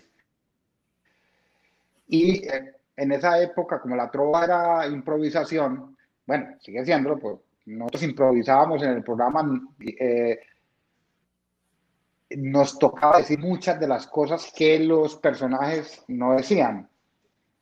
Y eso lo vio Yami Amat y Yami Amat nos llamó a ser parte del noticiero CMI. En el noticiero CMI había estado una sección muy exitosa de, de José Ordóñez, contaba un par de chistes los viernes uh, en la última emisión. Pero Yami quería que tuviera que seguir viendo con las noticias y con la realidad. Entonces, Saulo y yo empezamos a llegar a, a, CMI los días, hacíamos inclusive hicimos una cosa que se llamaba Hay un mono, que decía, eh, si Bill Clinton dijo no, ay no, eso no, cuando le quitaron la visa a Samper, hay un mono, hay un mono, hay un mono y no quiso firmar. un billete, un billete, un billete en campaña y por eso es que el mono no quiso firmar. Nosotros hicimos esa canción y en esa época ya Jaime Garzón trabajaba ahí en, en CMI, trabajaba en Radionet, que era una, eh, un proyecto radial que tenía CMI. Jaime Garzón dijo, ese es el mejor resumen que se ha podido hacer del proceso 8000. Cuando se habla del proceso 8000 en Colombia, tienen que hablar de esa canción de los marinillos. Y, y, nos hicimos muy amigos y empezamos a compartir cosas, compartíamos con, conversaciones, eh, tertulias muy largas y compartíamos en, las, en, las, eh, en los comités de redacción que hacía Yamida más, que eso era más una cosa de gran aprendizaje porque se mezclaba el, el comité de redacción de, de, de Radionet y de CMI Y ahí compartimos y nos hicimos más o menos amigos. Pero para no alargar el cuento, eh, cuando yo me fui a estudiar a Cuba en 1998, cuando el proceso de paz era bueno eh, para Pastrana, eh, Pastrana fue como presidente a pedir la ayuda de, los Castro en Cuba. Yo ya en ese momento estaba viviendo en Cuba. Y eh, Yamid Ahmad, como muchos otros periodistas, y como, la, y como La Mencha, que en esa época estaba haciendo Gaviota y la telenovela Cafera, La Locura en Cuba, Pastrana llegó con Margarita Rosa de Francisco del Brazo y la aplaudieron más que papa. Y eh, eh, mientras Yamid estaba haciendo, ah, Yamid me llamó y me dijo, hombre, yo había trabajado con él, con Saulo, y, me dijo, consígame por favor los personajes para yo entrevistar cuando vaya al viaje presidencial a Cuba. Entonces yo mm, traté de encontrar a eh, Silvio Rodríguez, a, al maestro Portillo de la Luz, el compositor de Contigo en la Distancia, en fin, a muchos personajes que ya me pude entrevistar. Y un día me llamó y me dijo, vení, cuando ya estaba en Cuba, Jaime Garzón viene esta tarde, recíbelo en el hotel y consíguele personajes para que él entreviste como el embolador. Yo ni siquiera había visto el embolador de Jaime porque yo estaba en Cuba, estrenó. Y cuando llegó uh, al hotel, que me contó otra anécdota además de que después se la cuento a usted, una marca en el avión. Y Jaime eh, y yo empezamos a, mm, empezamos a salir a buscar los personajes. Jaime me contó su historia, eh, la historia que lo conectaba con Cuba, además. Y, eh, y Jaime, eh, digamos que de ahí, de ese viaje a Cuba, estrechamos mucho la amistad. Ellos se vieron a Colombia. Meses después Jaime me llamó y me dijo, estamos interesados en hacer un programa, ya el programa del embolador de Heriberto de la calle ya no solamente va a ser una sección en el noticiero de Caracol, sino que va a ser un programa completo. En ese programa vamos a tener humor musical y queremos que vos dirijas eso.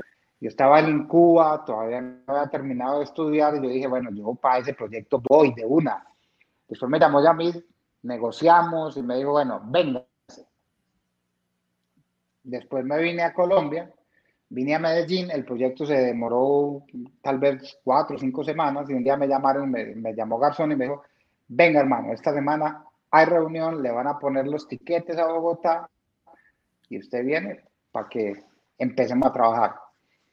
Y esta semana en que yo viajaba a Bogotá, mataron a Jaime Garzón.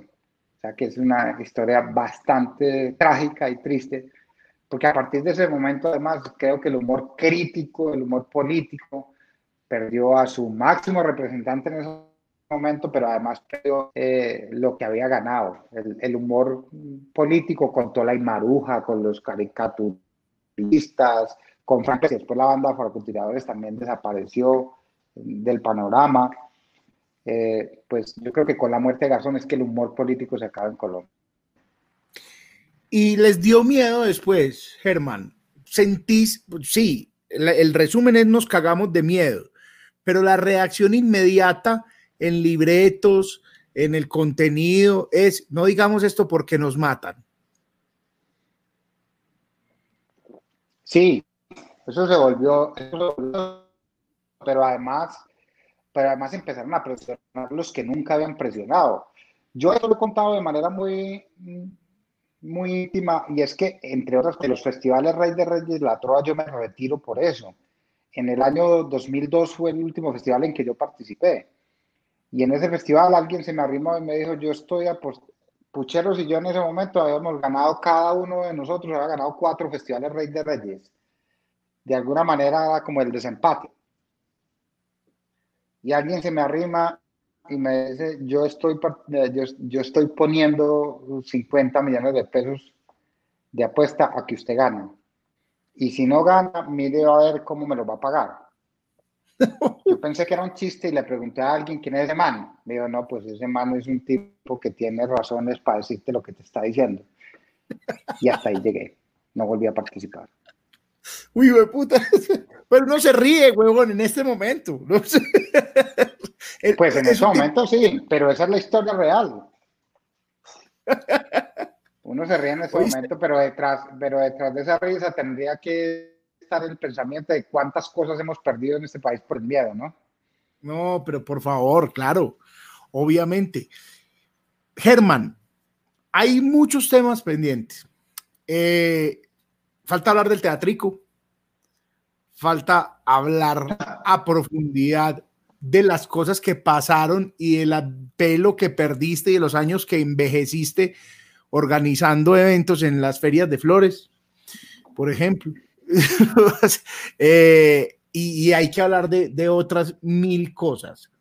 Yo no sé si eh, querés que lo sigamos hablando ya o hacemos una conversación pendiente dos.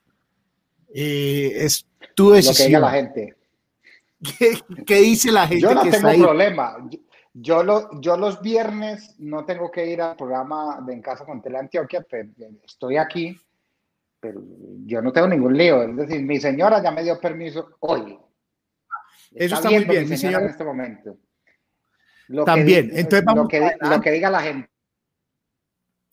pues la gente, según el número de personas conectadas que no se han ido, dice vamos a seguir. Eh, que siga, dice, ah, un saludo a Juan Molina, Juan que está en eh, en Estados Unidos, creo que está en New Jersey. Juan, estás en New Jersey, ¿cierto? Y es una gran compañía, siempre ha sido una gran compañía, Juan, en este, eh, en todo este proyecto desde marzo. Está ahí, está en los lives de monólogos sin propina, está, estuvo en cuarentena, ahora en conversaciones pendientes. Muchísimas gracias, Juan. En serio, valoro mucho eso. A Luz, Hola Luz, ¿cómo estás? ¿Cómo está Doña Arcilia? Ya se durmió. Muchas gracias, son patrocinadoras. Eh, tengo que saludar también. Eh, es que el, próximo lunes, el próximo que tengo que madrugar. Acá están los patrocinadores de hoy, Juan. Eh, doña Luz y Doña Arcilia, muchas gracias por estar ahí. También patrocinar, patrocinó Benjamín Restrepo, que cómo se patrocina, muy fácil, con este código QR Colombia, se escanea y es de un peso lo que quiera. Patrocina para qué? Para sostener estas cosas, las luces, los micrófonos, nada más. No nos vamos a enriquecer con esto. O por el super chat que tiene un signo pesos. Ahí usted le da clic y ahí le da la indicación de cómo hacerlo. Cogió la guitarra, Germán. Hágale para que sigamos.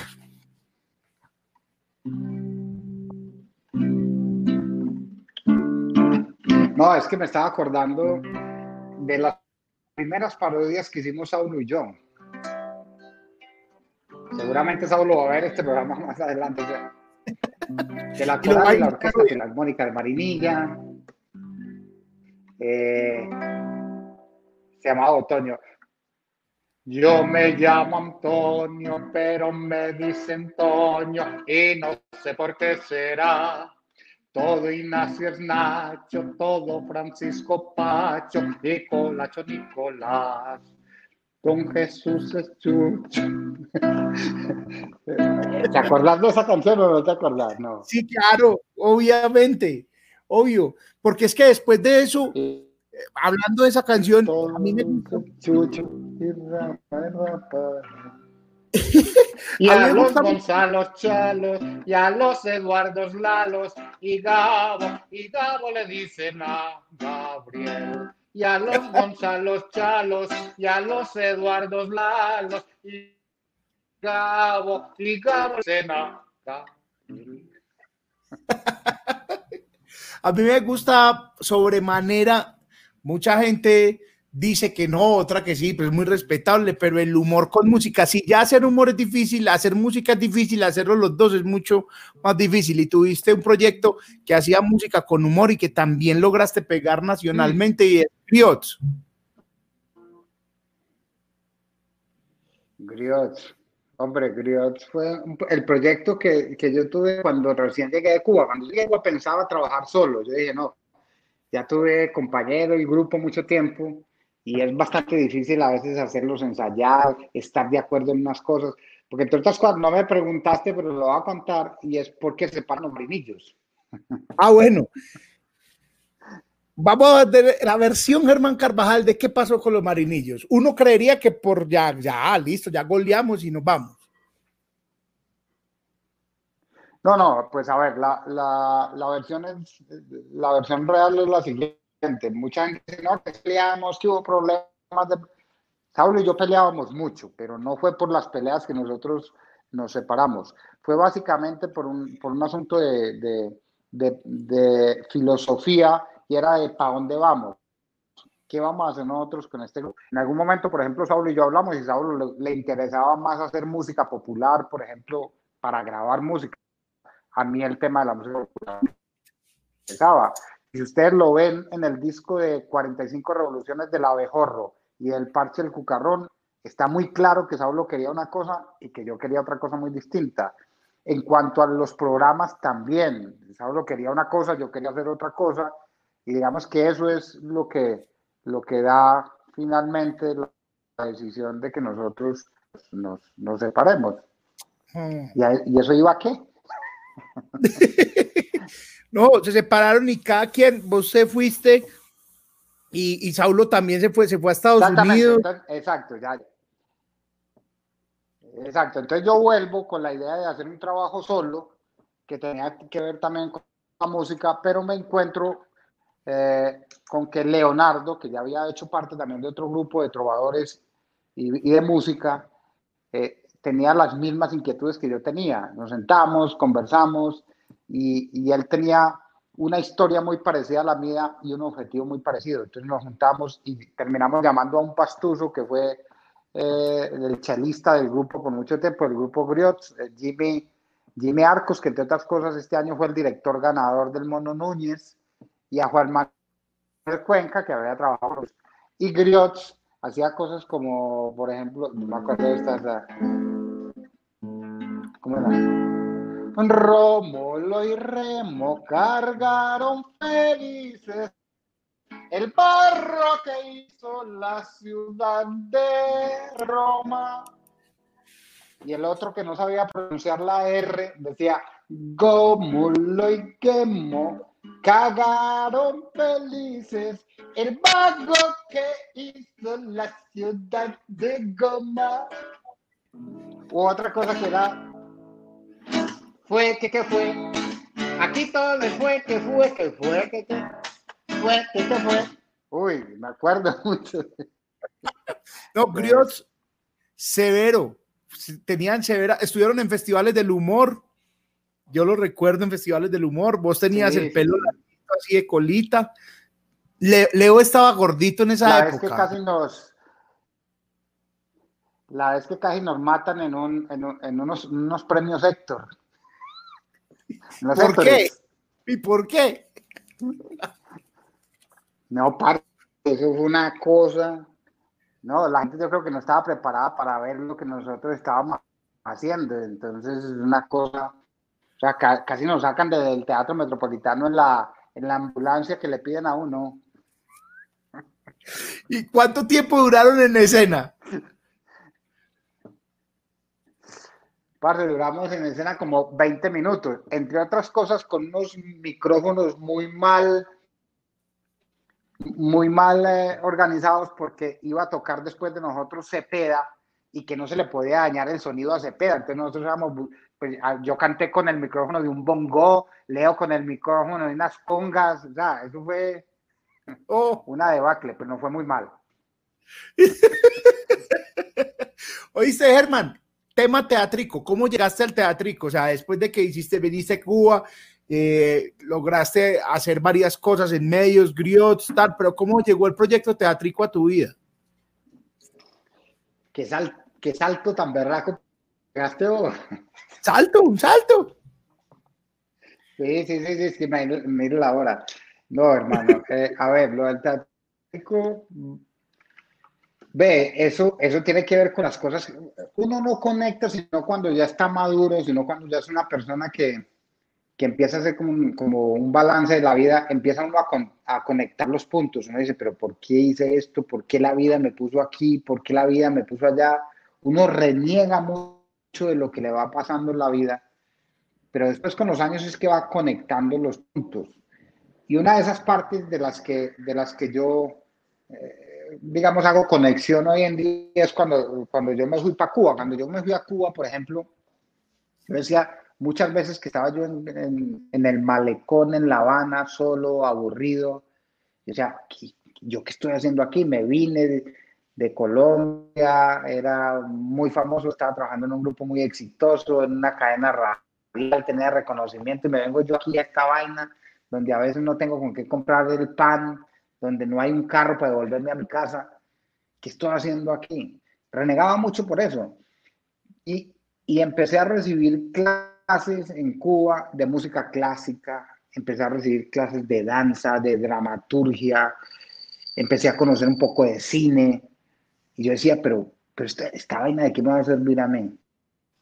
Vine a Medellín, monté el grupo Griots y en 2005, cuando me retiro de Caracol, ah bueno, en 2002 entré a un programa de televisión en Teleantioquia que se llamaba eh, Zanahoria, me invita a nuestro como un amigo Mauricio Mosquera, yo no quería volver a hacer a Campo Elías, pero él muy hábilmente eh, sabía que yo no tenía trabajo y le dijo a mi señora, no sé cómo se consiguió el teléfono de ella, le dijo, le estoy pagando un montón de plata a este man que no tiene trabajo y me está diciendo que no. Obviamente mi señora me, obligó a, volver y, eh, y entonces eh, ahí trabajé con Mauricio Mosquera y con, y con Fajardo eh, el, señor Sergio Fajardo estaba, ya, había, ya había hecho una campaña por la alcaldía, salió, hizo otra campaña. Mauricio entonces se convirtió en, un, en el subsecretario de Cultura muy exitoso, además creador de altavoz y de otras tantas cosas que todavía tienen eco en esta ciudad yo tenía unas sugerencias para Feria de Flores. Entre las sugerencias era que fuera una fiesta que representara más gente y que tuviera mucho más géneros en la feria. Y esa sugerencia se convirtió en, en un proyecto en el que estuve seis años, con Leo además, dirigiendo, siendo director de la parte artística de la Feria de las Flores. Y ahí creamos, entre otras cosas, a eh, Humor City, creamos el Festival Ciudad de Medellín, el Parque Cultural con todas sus noches eh, musicales, Zona que Suena, en fin, una cantidad de cosas que a esta ciudad le hacían falta y que todavía, por fortuna, eh, están ahí. Y a partir de todo eso, que yo no lo conectaba, yo decía, pero ¿para qué yo hago toda esta vaina? Yo renegué mucho siendo director de la Feria de las Flores porque realmente yo me veía más como artista que como productor o como, o como gestor cultural. Y, un, y en un momento de la vida dije, yo lo que quiero, y se lo dije a mi señora, yo lo que quiero es montar un, montar un espacio, tener un bar, y en ese bar tener un escenario y hacer comedia, empezar a hacer cosas ahí, y no solamente para lo que hacemos nosotros, sino para lo que hacen otros humoristas y otros comediantes. El stand -up, la stand-up comedy empezaba a tener eco aquí en Medellín y tal. Y con lo que habíamos traído a Humor City, pues también y empezamos en esa búsqueda, pero ahí se nos unieron unos socios que, fueron que son parte de la familia de mi esposa y, empezamos, y, el proyecto se empezó a crecer y, y, entonces salió lo que es el teatrico, que mi señora y yo decimos, pues una cosa muy bonita, pero finalmente eso se convirtió en un peso muy grande para, para el proyecto porque era ya responder por una inversión muchísimo más grande y lo que nosotros habíamos soñado era una cosa más pequeña. Finalmente eso también y, la, y las dificultades económicas de uno de los socios que se quiebra, eh, pues eso empieza a, a, dar con, digamos, con, con el teatrico. Alguien lo vio muy atractivo, muy llamativo y dijo, usted me da una plata, yo me quiero quedar con esto y se quedó con eso. Eh, por encima incluso de los derechos que Marta y yo habíamos construido ahí. Es decir, tengo que decirlo, no nos, no nos fuimos porque queríamos, sino con la fuerza. Y eh, pues nosotros seguimos con, e, con ese sueño, aunque no sea el trabajo que nosotros hicimos por muchos años ahí, pues nosotros sabemos que el público sí lo reconoce, que los artistas a ese lugar le dieron a ese espacio y a ese nombre del teatrico un prestigio que, del que hoy todavía nos sentimos nosotros muy orgullosos. Y el teatrico como marca sigue funcionando y está haciendo eh, igual eh, claro. programación, hay, hay varias, varias cosas.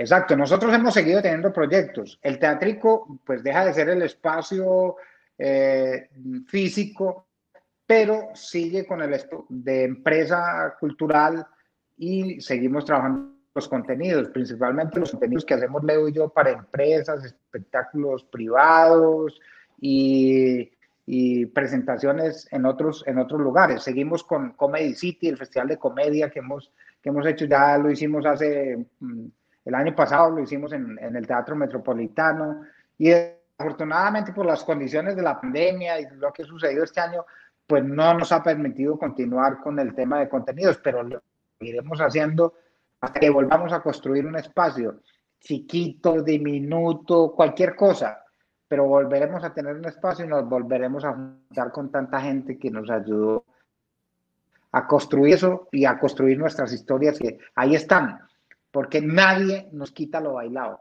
En ese ah, día una canción yo en el programa que ahorita de pronto la canto para despedirme y dice, nadie me quita lo bailado. Y bueno, y Germán, aparte de todo esto, pues ya llevamos en este programa una, una un buen rato, él no lo ha dicho, pero es momento de decirlo, es como el papá de mucha parte de la comedia en Medellín y en Colombia, ¿por qué no?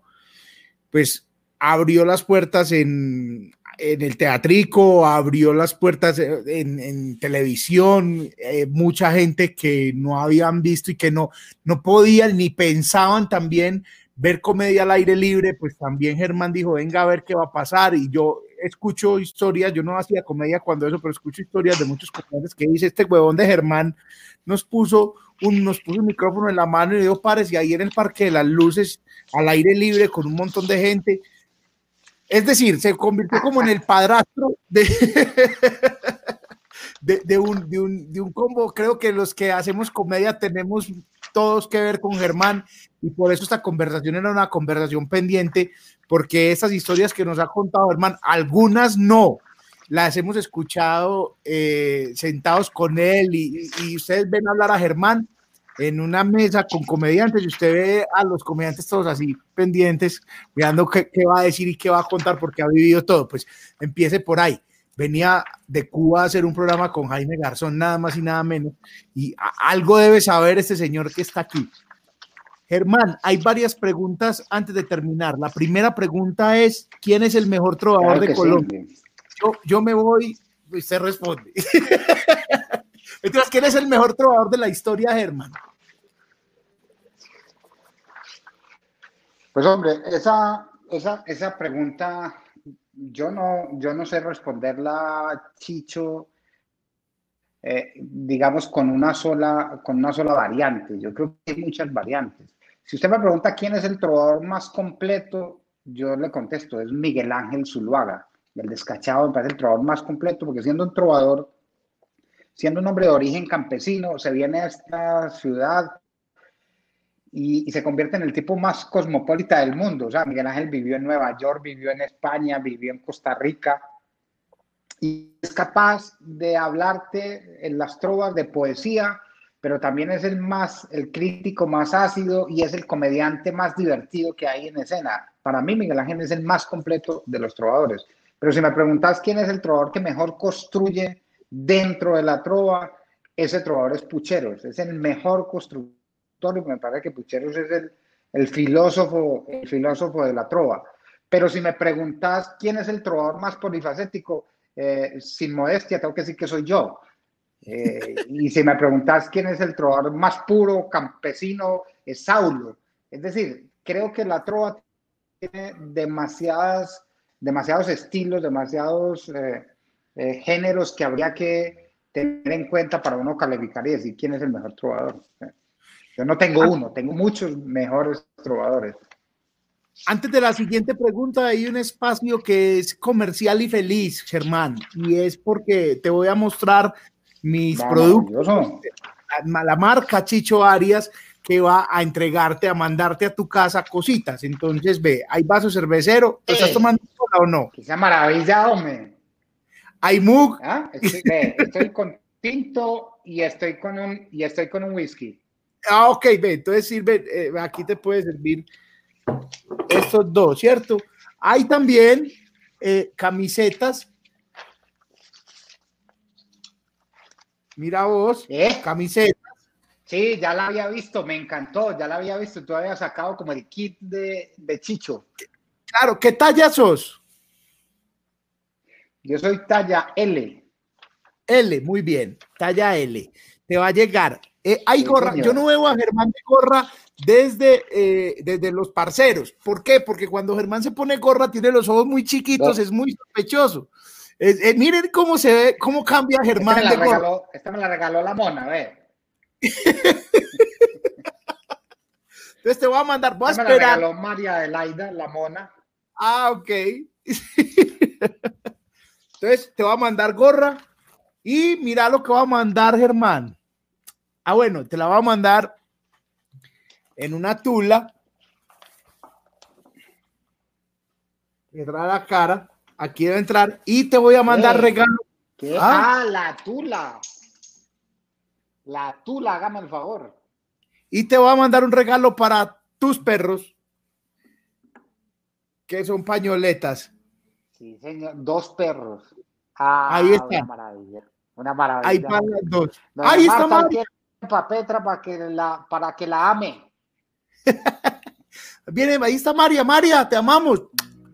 Ahí está María. Entonces voy a mandarte, Ah, voy a mandarte esto. Si cualquiera de los que está viendo quiere los productos, quiere comprar los productos o quiere verlos, mm, voy a poner, eh, ah, que con Don Chambón.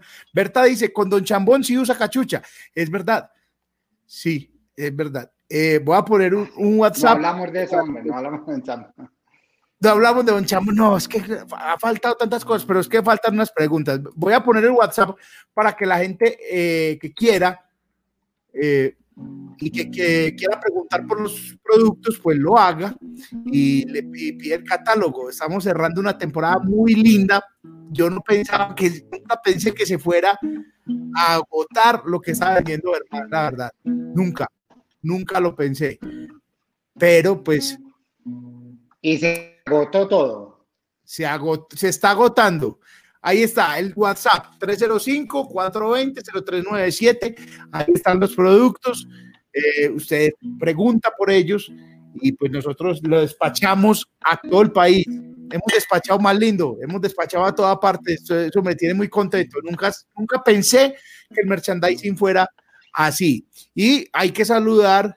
eh, Marta Elena mis perros se verían divinos. María Adelaida, ahí está la mona, María Adelaida, los adoro. Te amamos, María. Eh, mira, dice, dice Juan Felipe, saludos desde Tailandia. Recuerdo mucho a Germán y me reía Uy, mucho con lo que Muy me reía con ellos. Desde Tailandia. Pues Muy una- bien, muchas- un abrazo a, a Juan Felipe, hombre. Tailandia está muy lejos. Puede pedir vuelo humanitario.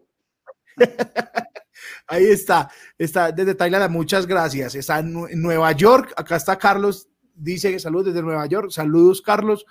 Un abrazo. Eh, y ahí está. Eh, dice, ah, bueno, Luz tiene, dice que Don Chambón dijo en un show que estornudara tranquila porque no conocía la carcajada. La carcajada de Luz es una carcajada nacionalmente conocida. Es una carcajada muy explosiva y es, uno sabe cuándo Luz está en el teatro. Una vez creo que fue en un show en, en el Metropolitano, yo la escuché por allá y yo, ¿a dónde estás? Acá está Carolina Gobe. Ahí mismo la identificaste. Sí, claro. Caro- Ay, Carito. Carito, te amo. ¡Mua! Ay, hombre. Germán, No, otra no, No pregunta. hablé de las historias con Carito y con Dani, hombre, son otras historias. No, es que esto va a quedar muchas cosas pendientes. Vamos a ajustar dos horas y, y todavía tenemos Sí, cosas para hablar. Yo, yo le dije a todos, conéctense que con este man se conversa muy bueno.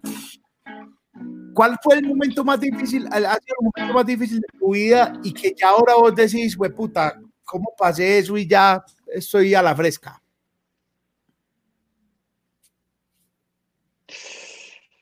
Ay, Chicho, no, es que yo no sé, yo, yo tengo escalas de dificultad como para todo.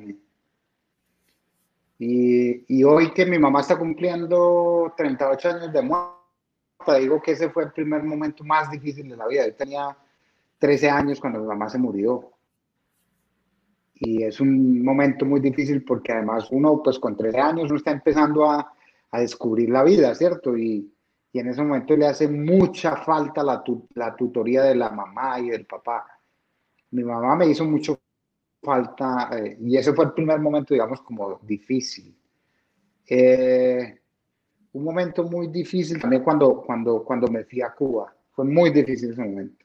Muy difícil porque tomar esas decisiones, eh, yo, yo digamos que pasé de, de, de, de, tener todo y de tener un, un, de estar en un mundo muy, muy exitoso en lo, en lo artístico, en lo económico, pero estaba completamente solo por dentro. Me sentía muy, muy, muy, muy perdido por dentro. Y, y en ese momento, ese momento fue muy difícil. Y volver a encontrar el, el mundo, eh, que afortunadamente tuvo una luz adelante que me decía, venga, es por aquí, venga, es una linterna que la tenía prendida mi señora Marta. Eh, eso eh, pues a ella le agradezco volver a encontrar ese camino. Un momento muy difícil, eh, la pérdida del teatrico, tengo que reconocerlo, que es una cosa que todavía no, que todavía no supero del todo desde el punto de vista eh, emocional. Fue muy difícil porque a mi familia le pasaron demasiadas cosas de pérdidas, no solamente pérdidas económicas, sino emocionalmente nos costó, nos costó mucho. Eh, a nuestras hijas les costó mucho también superar, superar ese tema y tengo que decirlo con toda la franqueza, es el último tema difícil que nos, que nos ha tocado superar. Germán, vos sabes que lo, te lo digo en público, en privado, que te quiero mucho, te admiro, me parece para mí increíble ser tu amigo, primero que todo. ¿Cómo voy a ser este huevo? Pero además de que te quiero, te admiro mucho y te, lo, y te lo he dicho. Además, les he dicho porque yo tuve la fortuna de conocerlos cuando, cuando llegaban muy tímidos a los escenarios y yo les decía, hey, ojo, esa timidez se va a perder dentro de muy poquito porque ustedes son demasiado grandes y van a hacer demasiadas cosas. Y están en ese camino, Chicho, todavía, todavía hay una, hay, hay una cantidad de sorpresas maravillosas en el camino. Dios santo. Carola dice que diga, que me, me, dice a mí, Chicho, diga lo que dice la calentura. Jamás lo diré. No voy a decir, no, no, no, no. Ah, Rey Belilla. Porque no, me, ya me has puesto a decir varias cosas, porque no decir No, no, no, no. Un saludo a Reinaldo Belilla. Rey es un man que se volvió también mi amigo, es un man que, que, que la verdad cada que hablo con él me parece también increíble que haya, nos veía Germán desde China y en China nos escribía y nos decía, yo me sentía muy solo, veía qué ha pasado, veía monólogos sin propina. Eh, es difícil ver YouTube en China, entonces hacía maromas cuando salía del país y un día salió, llegó a Colombia y fue a un show mío y yo no le podía creer, yo, huevón, ¿en serio me veías en China? Sí, en serio, te veía allá, hay amigos que te conocen, gente que conoce la gente y nos volvimos amigos y hablamos mucho. Rey, muchas gracias por estar aquí, hermano. Sí, es, es, muy bien. Dice, vamos a volver más una Maravilla, una maravilla. Eh, dice, ah, ah, bueno, sí, que un saludo. Me mandan a decir que cobarde, que porque no digo, no, no, no, no. Sí, mucho. Yo soy muy cobarde. Germán, y estoy, y estoy de acuerdo, estoy de acuerdo. ¿Cuáles son tus redes sociales y, y dónde te, te ven ahora? Bueno, eh, Ahora, como lo hablamos al principio, estoy, estoy felizmente haciendo parte de, de, los talentos de Teleantioquia de martes a viernes en un programa que se llama En Casa con Teleantioquia, que es a partir de las 9 de la noche. Eh, y mis redes sociales, estoy en Instagram como arroba Germán Carvajal. He acostumbrado también a sacarle eh, como sus redes a los personajes. También estoy con a, arroba Don Chambón. Tenemos arroba Leo y Germán, que es el que tengo con Leo, en, en, Instagram y en Facebook estoy como arroba Germán Carvajal Humor, eh, también como arroba Don Chambón. Y eh, en Twitter, arroba Germán Carvajal. ahí están. Y estoy ahí también en, saqué hace un mes y no le he hecho publicidad de nada. a- en YouTube saqué un canal y es arroba Germán Carvajal. Eh, es, exacto, ahí O vayan, Carvajal. síganlo, Carvajal. por favor, síganlo, síganle, síganle. Eh, Germán, hablamos dos horas y queda pendiente tema. Eso está claro. No, es una maravilla, no contamos la historia con Pucheros, hombre, cuando Pucheros y yo era... Faltó la historia con Pucheros. Faltó la historia del Flecha, porque Sí. esa historia la tengo que escuchar de tu boca. Eh, no, faltaron muchas historias y vamos a tener una segunda Sí, parte sí, seguramente. De, David Sánchez Juliado, claro, claro. claro.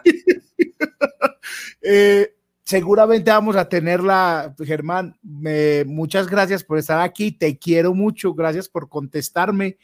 Ya después de la pandemia, mira, yo pensé que no iban a contestar y, y ve, eh, estás contestando. Para mí fue Chicho, un honor. no, no. Yo, yo te quiero mucho, te admiro mucho. Creo que he sido de los primeros que he dicho que vos tenés una madera tremenda, que esto va para adelante, que es insospechado el lugar donde va a terminar, que además te quiero como amigo porque sos una gran persona, sos un gran ser humano y que quiero mucho a la flaca y que le das un beso y un abrazo de parte de mi señora, de Irene y mío y de Mariana. Ustedes saben que los queremos mucho también en esta familia. Eh, saludos. Ahí apareció Mauro Mosquera, por ahí está eh, negro. Ah, sí. Por ahí apareció. Que, que, que ya que se va esta transmisión, entonces ahora tiene que seguir él conmigo en una privada. Ah, bueno, Germán, te voy a mandar también, hablando de eh, que me acordé, me voy a hacer darle una úlcera, una gastritis a Reinaldo Velilla. Te voy a mandar medias. Estos son medias. Él dice que son calcetines, medias, así las conocemos. Te voy a mandar medias también, ve. Eh, calcetines que también están. Falta a mí muy me poco. duran mucho, porque cuando, cua- a mí me duran mucho, parce, porque cuando yo las acabo, las, las pongo um, a, a bajar el chorro de la canilla. Me duran años. Te voy a, voy a mandar también, hay eh, también ya muy pocas en la tienda. Germán, nos vamos a despedir una canción que estabas buscando ahí, yo sé que sí.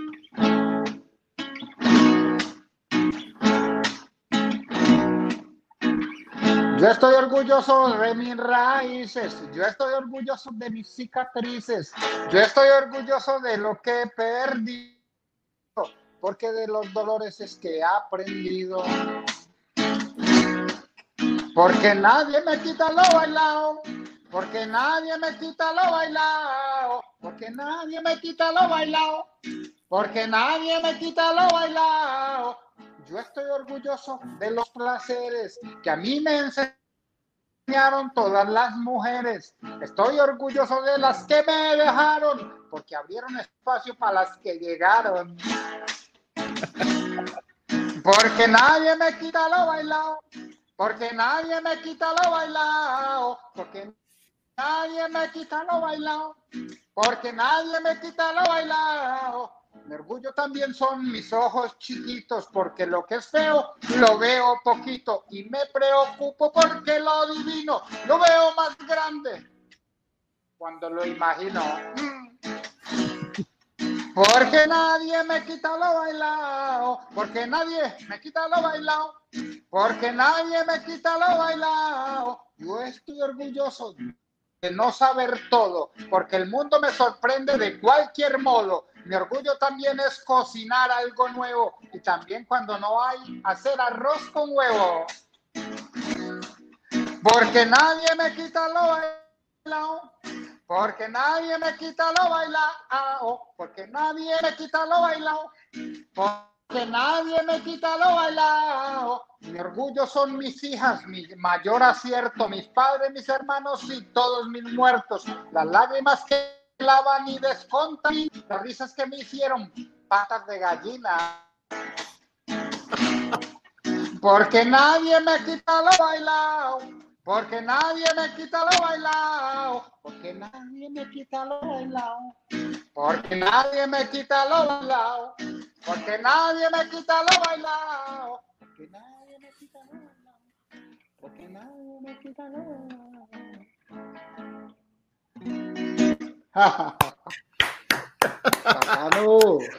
Herba, salud, te quiero mucho. Muchas gracias por contestarme la llamada. Igualmente, parcero, siempre tendrás contesta aquí, siempre. Esto se llama Conversaciones Pendientes. Muchas gracias a todos por estar. Suscríbanse al canal, activen la campana. Es un canal de comedia, de conversación. Aquí nos reímos, aquí hacemos de todo. Eh, active la campana, dele like. Muchas gracias a los patrocinadores. Nos vemos eh, la próxima semana. Por el momento, viernes. Vamos a ver qué pasa con todo eso, si la gente está saliendo mucho o cuando nos contesten las personas con las que tenemos conversaciones pendientes. Chaolín. Chao, muchas gracias. Eh,